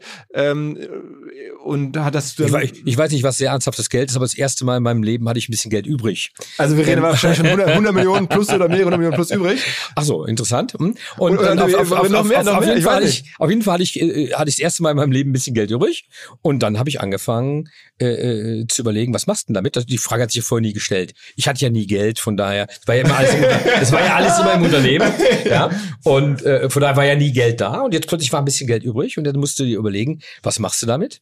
Und ähm, dann war klar, ich bin in Europa, überwiegend in Dach damals, äh, äh, über Fressnapf äh, investiert und damit auch im Handel investiert. Und dann stellst du dir halt die Frage, äh, was machst du jetzt mit dem Geld und ähm, äh, wo, wo bringst du das über eine Brandmauer sozusagen? Nicht, dass irgendwas gebrannt hätte, aber ähm, ähm, wo bringst du über die Brandmauer? Und dann war damals die Idee zu sagen, okay, mit dem Geld machen wir so ein kleines, feines Family Office und äh, überlegen uns jetzt mal in äh, Venture, Private Equity, in Growth äh, äh, zu investieren. Und äh, da wir in Europa investiert sind, war klar, dass man äh, ich sag mal, um geografisch zu diversifizieren, irgendwo in die USA gehen sollte. Und, und, und, und gerade der Venture Private Equity Bereich ist dann natürlich Und auch habt ihr da wirklich Klinken geputzt und wolltet in alle großen amerikanischen Fonds investieren? Genau, und dann haben wir uns, haben wir uns mal äh, Daten und Zahlen besorgt und das war die, die Zeit, als damals äh, der Volker Schulz, der heute mein Family Office führt und auch ein, auch, auch wieder einer von denen ist, die, die viel schlauer sind wie ich, ähm, äh, an der Stelle. Und dann haben wir uns überlegt, okay, ähm, wie kommen wir eigentlich jetzt in die Top-Fonds rein? Gibt ja genügend Statistiken in Amerika, Cambridge oder andere, wo du die Top-Decile-Fonds, die besten 10% der Fonds äh, äh, über den Track Record, über all die Jahre, äh, die angucken kannst. Und dann äh, haben wir uns mal rausgesucht, äh, wer denn in Frage käme. Dann haben wir dann aus Deutschland hier E-Mails verschickt, haben gesagt, pass mal auf, wir sind hier die, die coolen Jungs aus Deutschland, wollen bei euch investieren und haben mal Termine gemacht. Und dann sind wir zehn Tage nach äh, New York, Boston, äh, in, in, in, in Silicon Valley, in, in die Bay Area äh, rund um San Francisco geflogen. Wann war das? Ähm, das ist jetzt zehn, etwas über zehn Jahre her. Und dann, ich meine, man denkt jetzt immer so als, als, als Laie, na klar, ähm, kriegt ihr da sofort Termine, weil ihr bringt ja Geld mit ähm, und ihr seid, ja, seid ja irgendwie Investoren, aber man muss schon auch, wenn man das ein bisschen näher kennt, verstehen, dass diese großen Fonds da, ähm, ich glaube, es gibt am Ende sogar Sequoia, der, der größte, der hat bis heute gesagt, äh, Mensch, Thorsten, deine Kohle wollen wir nicht. Ja, also ähm, ich mal vom Grundsatz her ist ja so, ähm, das ist, es, es ist, ist ja und war ja auch die Zeit, wo unheimlich viel Geld auf dem Markt äh, war. Zum einen äh, alle in äh, VC und Private Equity investieren wollten. Dann willst du ja auch in die guten Fonds rein, die Track Record haben und nicht in die schlechten. Und die sind alle oversubscribed. Die können sich für Geld alle nicht retten. Also ist ja die Frage, wo allokieren die eigentlich? Und dann waren noch nicht so ganz viele äh, Europäer da, die da direkt investieren wollten in diese Fonds. Und äh, von daher war es jetzt, äh, äh, und, und es haben in Deutschland alle gesagt, da kommt der, da kommt der nie rein. Von daher äh, dachten wir, es war gar nicht so ein Selbstläufer, aber weißt du, wenn du dann da nett mal klingelst, mal mit denen, denen, denen mal erklärst, pass mal auf, äh, wir sind gute Jungs, wir können euch in Europa auch ein gutes Netzwerk bei vermögenden Familien äh, beschaffen. Wir bieten auch einen Mehrwert an, wenn ihr in gewisse Themen investiert investieren wollt, weil wir da Kompetenzen haben, was Retail, Online, Pet angeht, letzten Endes, dann fanden die uns schon cool.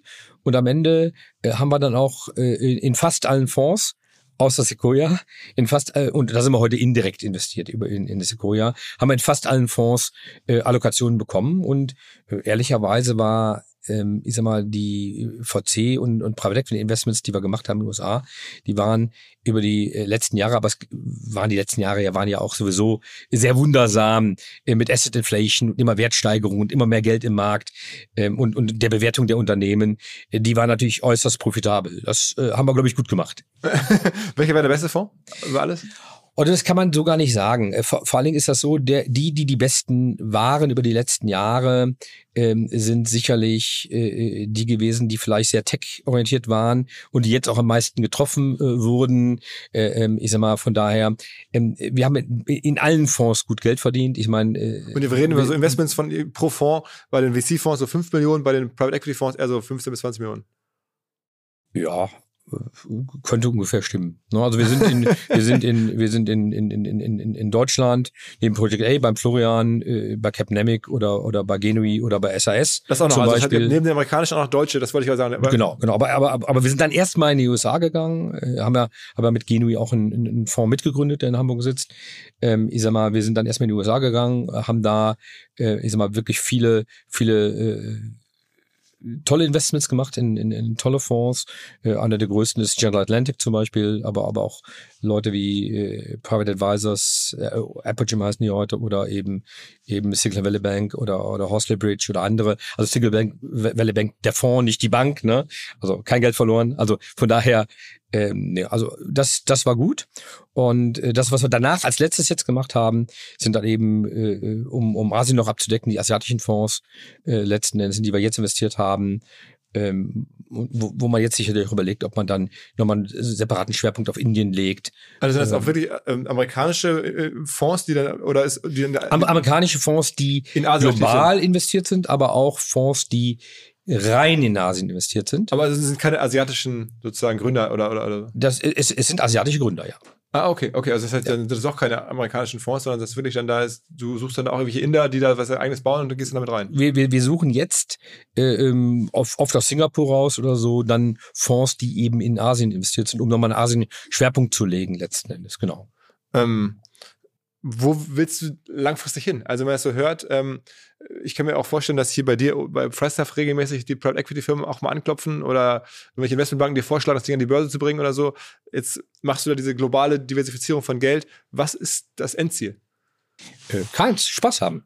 Ähm, äh, mir, mir ist nie drum gegangen, ähm, reich zu werden oder mächtig zu werden oder irgendwas, sondern mir ist immer drum gegangen, ich sag mal, eine äh, ne, ne, ne tolle Story und, und, und tolle Erfolge im Team äh, mit, mit viel, möglichst vielen Menschen äh, zu haben und zu feiern und zu genießen letzten Endes. Und ähm, äh, von daher gab es nie ein Ziel. Es gab bei Fresshaft nie ein Ziel, äh, 1000 Märkte, die Milliarde, die zwei Milliarden oder irgendwas.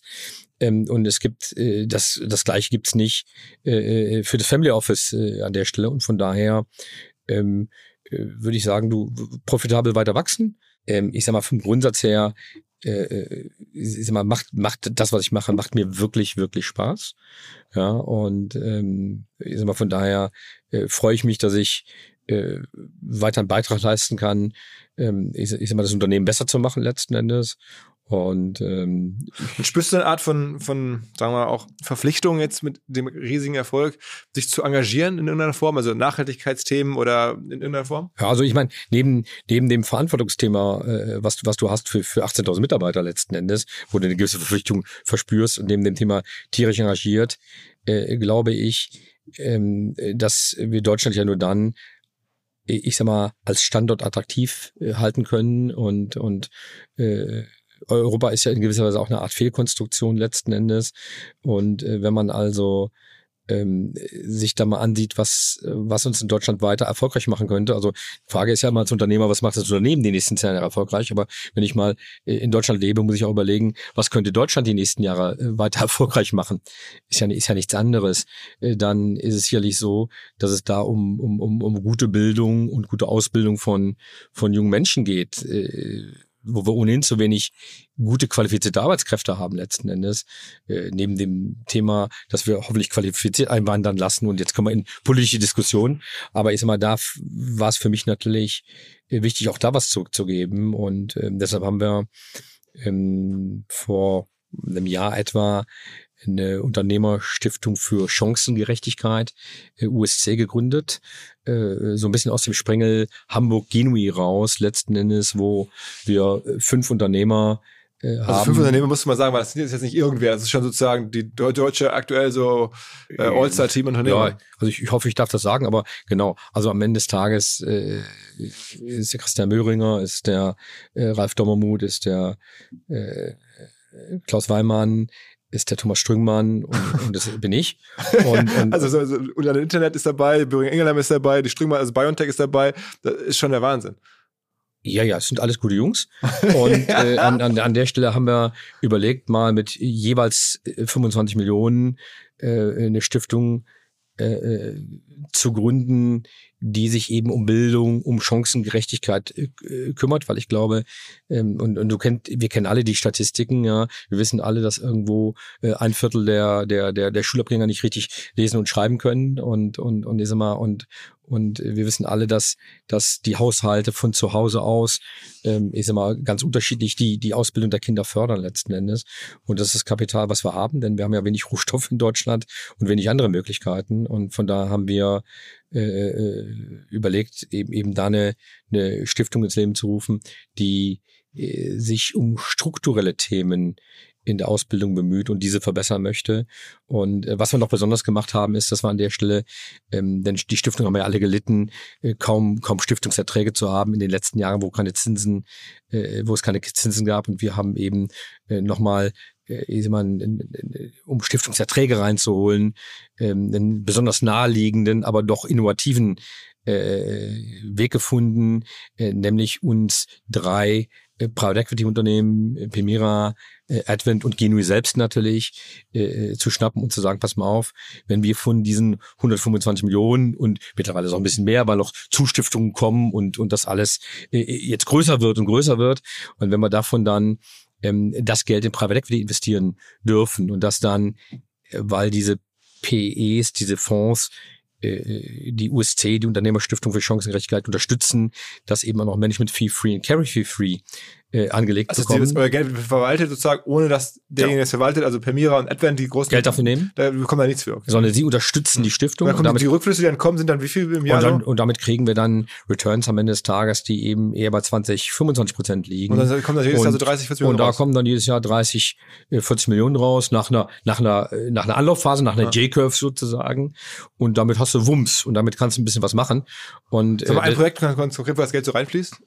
Ja, also wir, wir machen zum Beispiel gerade, äh, ich sag mal, in Bremen an der Stelle äh, mit den mit den Schulen äh, Aktionen. Wir nutzen zum Beispiel als Beispiel, wir nutzen zum Beispiel Schulen, die dann Sprachunterricht machen äh, nach nach Schulschluss für ähm, äh, die Kinder, die nicht deutschsprachig sind, aber auch vielleicht für die Eltern letzten Endes, die ja in Deutschland leben.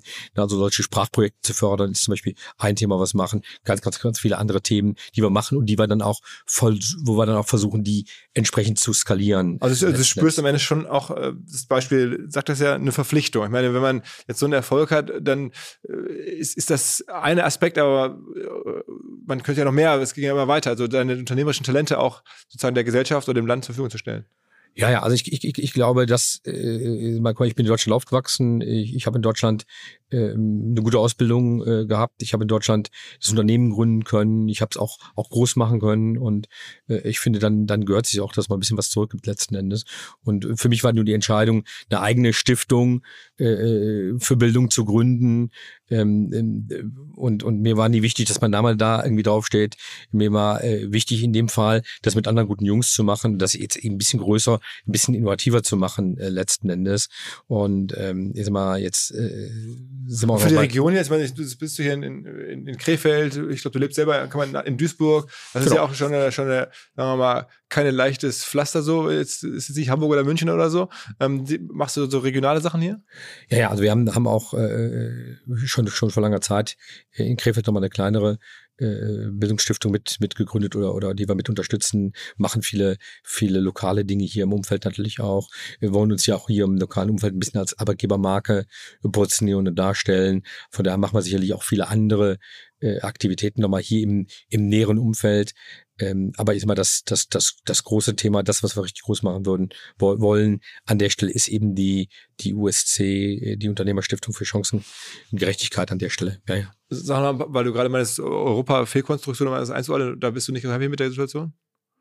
Naja gut, also die, die, die, die Frage ist, ich war mit äh, Mike Pompeo, äh, dem ehemaligen Außenminister der USA unter Trump, letzte Woche in New York essen und äh, wir haben mit dem ein bisschen äh, diskutiert über ähm, ich sag mal, die globale Aufstellung. Und wenn du mal, jetzt, jetzt, jetzt, jetzt werden wir ein bisschen politisch und, und global, äh, äh aber ist mal, wenn du mal, mal siehst, was ähm, ich sag mal, mit Russland und China passiert und, und Ukraine zum einen, ähm, Russland und Taiwan zum anderen.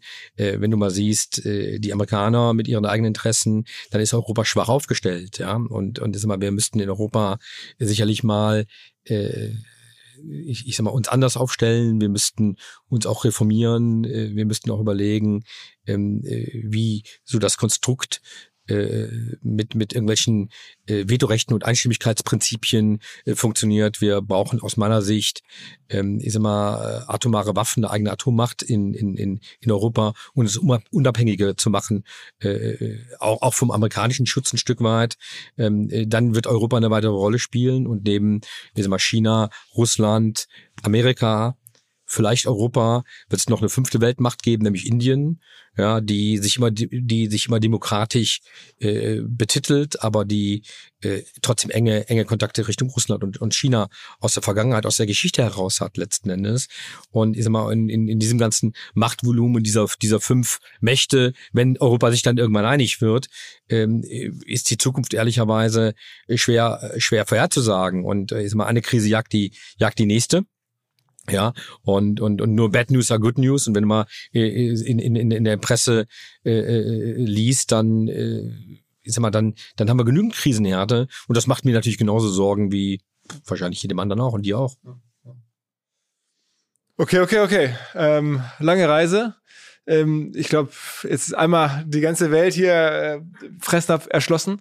Ich danke euch äh, für, für die ausführliche ja, Zeit und, und die Gastfreundschaft hier. Sehr gerne. Und ähm, cool, dass du da warst. Wir werden das auf jeden Fall mal weiter beobachten, ähm, was aus jetzt dem jetzt ja nun OMR bekannten Fressnapf äh, so demnächst wird. Sehr, sehr gerne.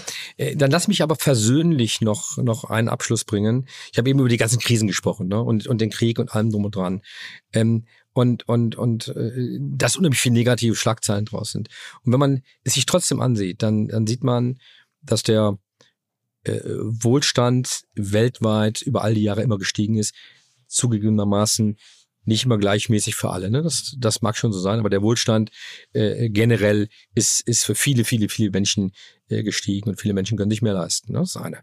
Ähm, das Thema Bildung und, und Ausbildung von, von Kindern ist über, über all die Jahre besser geworden, insbesondere auch deshalb besser geworden, neben den Geburtenrückgängen, die wir in vielen Ländern haben, weil immer mehr Mädchen zum Beispiel Zugang zu Schulbildung bekommen an der Stelle. Ja, trotz der Ukraine haben wir äh, weniger Kriegstote als über all die letzten Jahre. Nur, dass die Ukraine als Krieg schrecklich ist und natürlich nah an uns dran ist letzten Endes. Also es gibt eben nicht nur Bad News, es gibt auch viele, viele Good News, die, die nur untergehen äh, in, in, in unserer Berichterstattung letzten Endes. Und ähm, bei Freitag gibt es auch viele Good News. Alles klar. Vielen, vielen Dank. Das größte Problem von Computern und digitaler Technologie sitzt häufig vor der Screen und macht Fehler. So auch Menschen bei uns, so auch ich, so auch ihr. Und zwar häufig, indem ihr einfach nur auf bös gemeinte Attacken reinfallt. Und davor schützt euch ein neues, demnächst vielleicht Unicorn aus Köln. Die Rede ist vom Cybersecurity-Unternehmen SoSafe, die euch, die eure Belegschaft, die eure Kolleginnen und Kollegen, die Firmen sowie Systeme davor schützen, dass andere Menschen häufig mit KI generierte Mails versenden, mit zum Beispiel so Betreffzeilen wie jetzt Login-Daten ändern für neues Kundentool oder Cloud-Account wurde deaktiviert, hier klicken oder, oder, oder. Ihr wisst, was ich meine. 85% aller Cyberattacken auf Firmen sind deswegen erfolgreich, weil Menschen auf Sachen reingefallen sind. Und genau davor schützt SoSafe, indem sie Angriffssimulationen fahren, indem sie Risikoanalysen durchführen, indem sie eine Human Firewall in eurer Firma aufbauen, so nennen sie das. Und sie machen allen Hörerinnen und Hörern folgendes Angebot. Ihr könnt euch selber attackieren lassen, natürlich ohne Risiko und Gefahr, um zu testen, wie sicher eure Systeme sind. Alles kostenlos, um SoSafe kennenzulernen. Übrigens, die durchschnittliche Klickrate von Leuten auf Attacken von SoSafe liegt bei 30%. Gerne rausfinden, wo eure liegt und feststellen, wie hoch die Gefahr ist. SoSafe safe.de slash OMR hilft da sehr. Nochmal SO Safe, ein Wort, so safe.de slash OMR. Zurück zum Podcast. Dieser Podcast wird produziert von Podstars bei OMR.